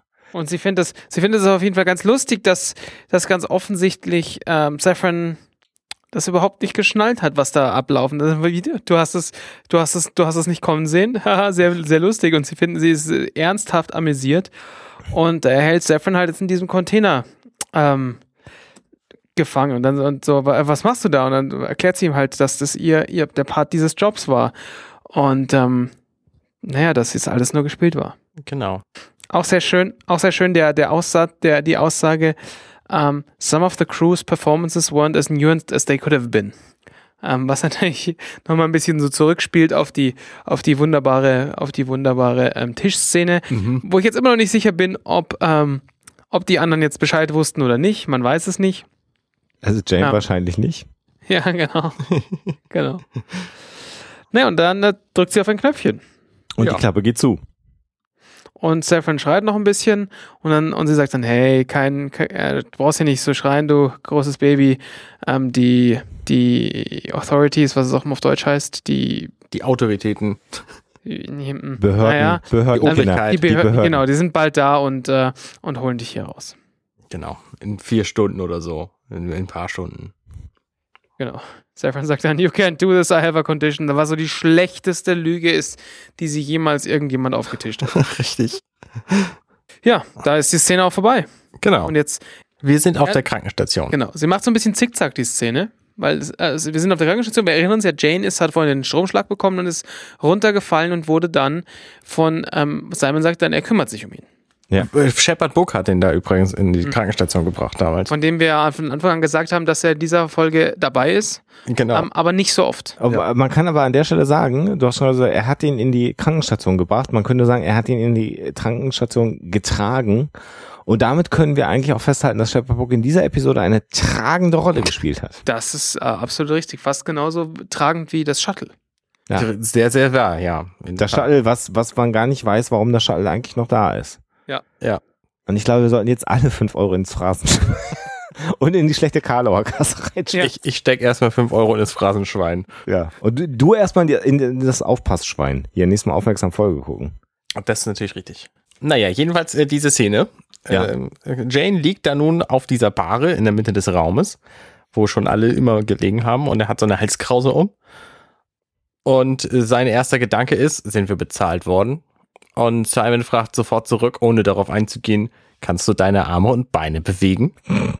Und man denkt sich jetzt, naja, es könnte halt sein, dass er irgendwie was abgekriegt hat und sich jetzt nicht mehr bewegen kann oder so. Und Genau, weil dann, dann kommt so, denkt, also mein erster Gedanke war, okay, er hat sich verletzt. Aber in dem Moment fragt Simon sofort, aber weil er, Jane dann sagt, nein, äh, ich kann, krieg, kann ich nicht bewegen. Und er so, Simon so, möchtest du wissen, warum? Und in dem Moment ist dir dann klar, ähm, Simon hat dafür gesorgt, dass er Arme und Beine nicht bewegen kann. Ja. Und er schaut auch so ein bisschen, ähm, ähm, ja, man, also, nee, erstmal noch nicht. naja, also eben, du siehst, siehst Simon schon so ein bisschen an, naja, er, er weiß, er weiß, was da los ist. Ähm, und äh, ich habe in dem Moment so ein bisschen so, okay, alles, hier stimmt irgendwas nicht. Ich habe so ein, man, wenn ich jetzt sagen würde, ich hätte hatte in dem Moment Angst vor Simon, das ist ein bisschen übertrieben. Aber also mir war in dem Moment so klar, okay, da, da ist irgendwas im Busch. Ja. Und ähm, dann meint er, naja, du hast dir dein, dein Rückgrat ziemlich hart angehauen. Und Jane kann nicht mal das Wort Spine gerade aussprechen, offensichtlich. Pine. Fallen. Ähm, naja, und ich habe dir was gegeben, damit du deine, da, damit du dich nicht bewegen kannst und du das nicht ganz kaputt drückst, wenn du, wenn du, ähm, wenn du, wenn du wieder zu dir kommst. Ähm, sagt er, ja, das in einer halben Stunde ist das alles wieder gut. Ähm, du bist, ist, bist dann nur so ein bisschen angeknackst. Jane fragt nochmal, ob alles okay ist.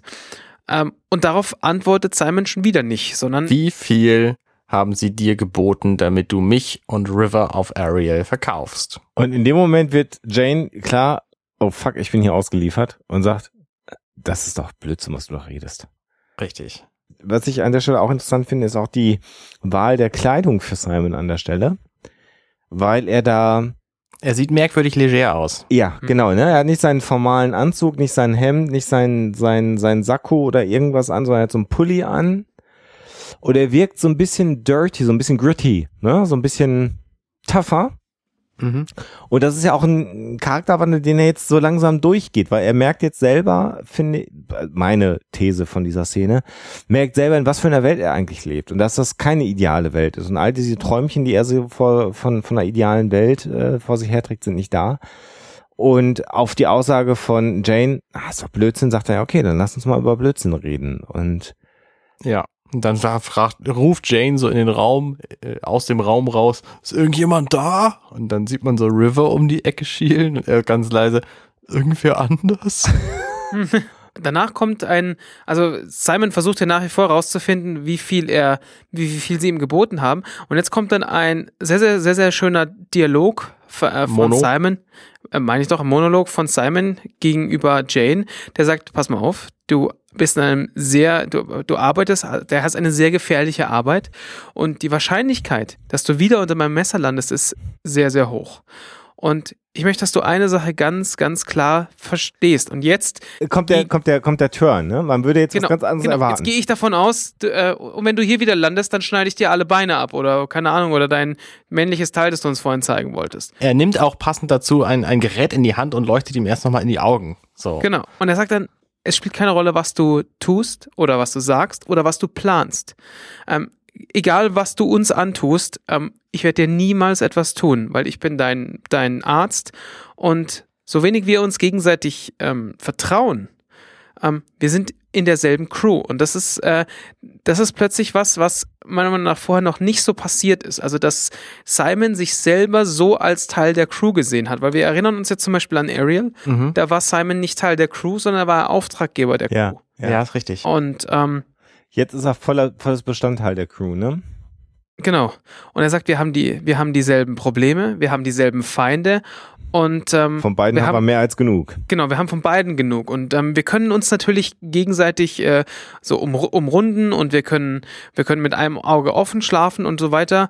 Aber wenn ich da nur dran denke, macht mich das müde. müde. Genau, das ermüdet genau. mich der Gedanke. Und er sagt dann, es spielt überhaupt keine Rolle, was du getan hast und ich weiß nicht, was du planst ähm, zu, ähm, zu tun, aber ich vertraue dir. Und ich glaube, du solltest dasselbe tun. Ähm, und meint dann, weil ich glaube nicht, dass das irgendwie anders ähm, funktionieren wird. Dies hier, ja. Und währenddessen gibt er ihm halt so eine Spritze, von der man ausgehen kann, dass die Spritze ihn irgendwann aufwachen wird. Hm. Aufwecken wird, also sozusagen die Motorik wieder wecken wird. Und Jane ist völlig irritiert von dieser Aussage und überlegt, und dann kommt einer der schönsten Sätze in der Serie, weil River dann Simon verschwindet, ja. Genau, genau. Simon geht aus der Krankenschwester raus. River lehnt sich so in die Krankenschwester rein. Außerdem macht sie eine Pause. Kann ich dich mit meinem Gehirn töten? Und schaut dabei also wundervoll irre, wie sie halt gerne schaut. Und man mhm. sieht einfach die pure Panik in Janes Gesicht. Der sich ja nach wie vor nicht bewegen kann, der mit einer Halskrause liegt und wirklich, und wirklich auch gerade, auch gerade die, äh, die, auch wenn sie sehr freundlich war und sehr, äh, pass mal auf, du hast vor uns nichts zu befürchten, eine, eine unfassbar ähm, äh, für absolute Bedrohung. Absolute Bedrohung. Genau. Ja. Das ist einfach so genau. großartiger Satz. Also, I can kill you with my brain. Das ist auch so ein schöner Widersatz. Simon so der, der erst böse wirkende und dann ganz nette und jetzt kommt sie am Schluss und haut ihm noch so richtig fies einen rein. Ja, super. Ziemlich lustig. Super. Und dann sind wir wieder im Prinzip am Anfang der Episode. Wir sehen den nackten Mel auf dem Stein sitzen mit einem furchtbar albernen Tattoo. Der genau dasselbe sagt. Yep, that went well. Und in demselben Moment äh, merken wir dann, okay, da ist wohl jetzt Inara auch dort gewesen und sagt dann, sie meint dann so, okay, und das äh, hältst du für ähm, gut gelaufen? Und dann Mel sagt, ja, hallo, wir haben doch, wir haben doch die Ware bekommen, oder nicht? Ähm, Mel überzeugt sie dann davon, scheißegal was passiert, dass es auf jeden Fall ein, ein Gewinn war und ähm, ja. Und er steht dann einfach auf, ist. er steht dann auch einfach auf und steht dann nackt vor ihr. Genau. ja. Also wäre es das Normalste der Welt. Und sie sagt, ja, obwohl das alles nicht geklappt hat und, und Saffron hat die Serenity und bla bla. Und Mel sagt, ja, hat alles geklappt, ist alles super. Und wie traurig wärst du gewesen, wenn es nicht geklappt hätte. Und dann sehen wir einfach die Serenity, sehen wir den nackten Arsch von Nathan Fillion, der auch einfach nicht den geringsten Versuch unternimmt, sich vor seiner Crew zu verbergen, sondern er stapft dann einfach mal nackig schön hier in die Laderampe rein und sagt, freischwingend, hallo Freunde, seht mal zu, ob ihr jemanden findet, der dieses Artefakt kaufen will und man sieht so wie, wie allen fällt so die Kinnlade runter. Ja, genau. Ja, Zoe versucht einfach stier Augenkontakt zu halten, während, während Tudik einfach irgendwie die Backen bläst und auch nicht weiß, wo er hingucken soll. Und bei sagen, ja, nix, alles gut. Und der, der Captain sagt, was los? Und bei sagen, ja, alles gut. Und dann geht er auch noch auf Kaylee zu. Die das ja, die ist ja schon so die, neben, neben Inara die einzige zu sein Zeit, die das, die das eigentlich nicht stört, sondern Nö, für, die das, ja, für die alles normal ist. So, ja, läuft. Mhm. Und dann ist eine der schönsten Sequenzen, wie er dann da steht, die Arme über den Kopf nochmal legt, so auf den Wüstenplanet ja, guckt, genau. genau, und dann auf den Knopf drückt und dann geht die Laderampe zu. Und dann siehst du wieder, in dem Moment, wo die Lade weit genug oben ist, dass man ihn nur noch Hüfte aufwärts sieht, äh, sieht man auch wieder die Weitwinkeleinstellung, ja. ähm, wo Arne natürlich auch wieder äh, etwas traurig sein wird an der Stelle. Weil man das nicht den Schniedelwurz sieht. Das ist sehr richtig, ja. ja. Und dann ist die Folge vorbei. Ja. Und sie war so witzig, wie, also ich habe so gelacht. Es war, das ist äh, richtig. Es war schön. Ja. Das war wirklich schön. Eine, eine, eine tolle Folge. Ähm, wir haben wir sind sehr weit abgewichen heute, glaube ich, aber das, das darf auch mal sein. Aber es war gut. Also es war wirklich, ja. Ja, wenn euch das gefallen hat, was wir hier gemacht haben, dann kommentiert das doch bei, bei iTunes und auch sonst wie und liked uns auf Facebook, folgt uns auf Twitter. Genau. Kommentiert unter der Episode.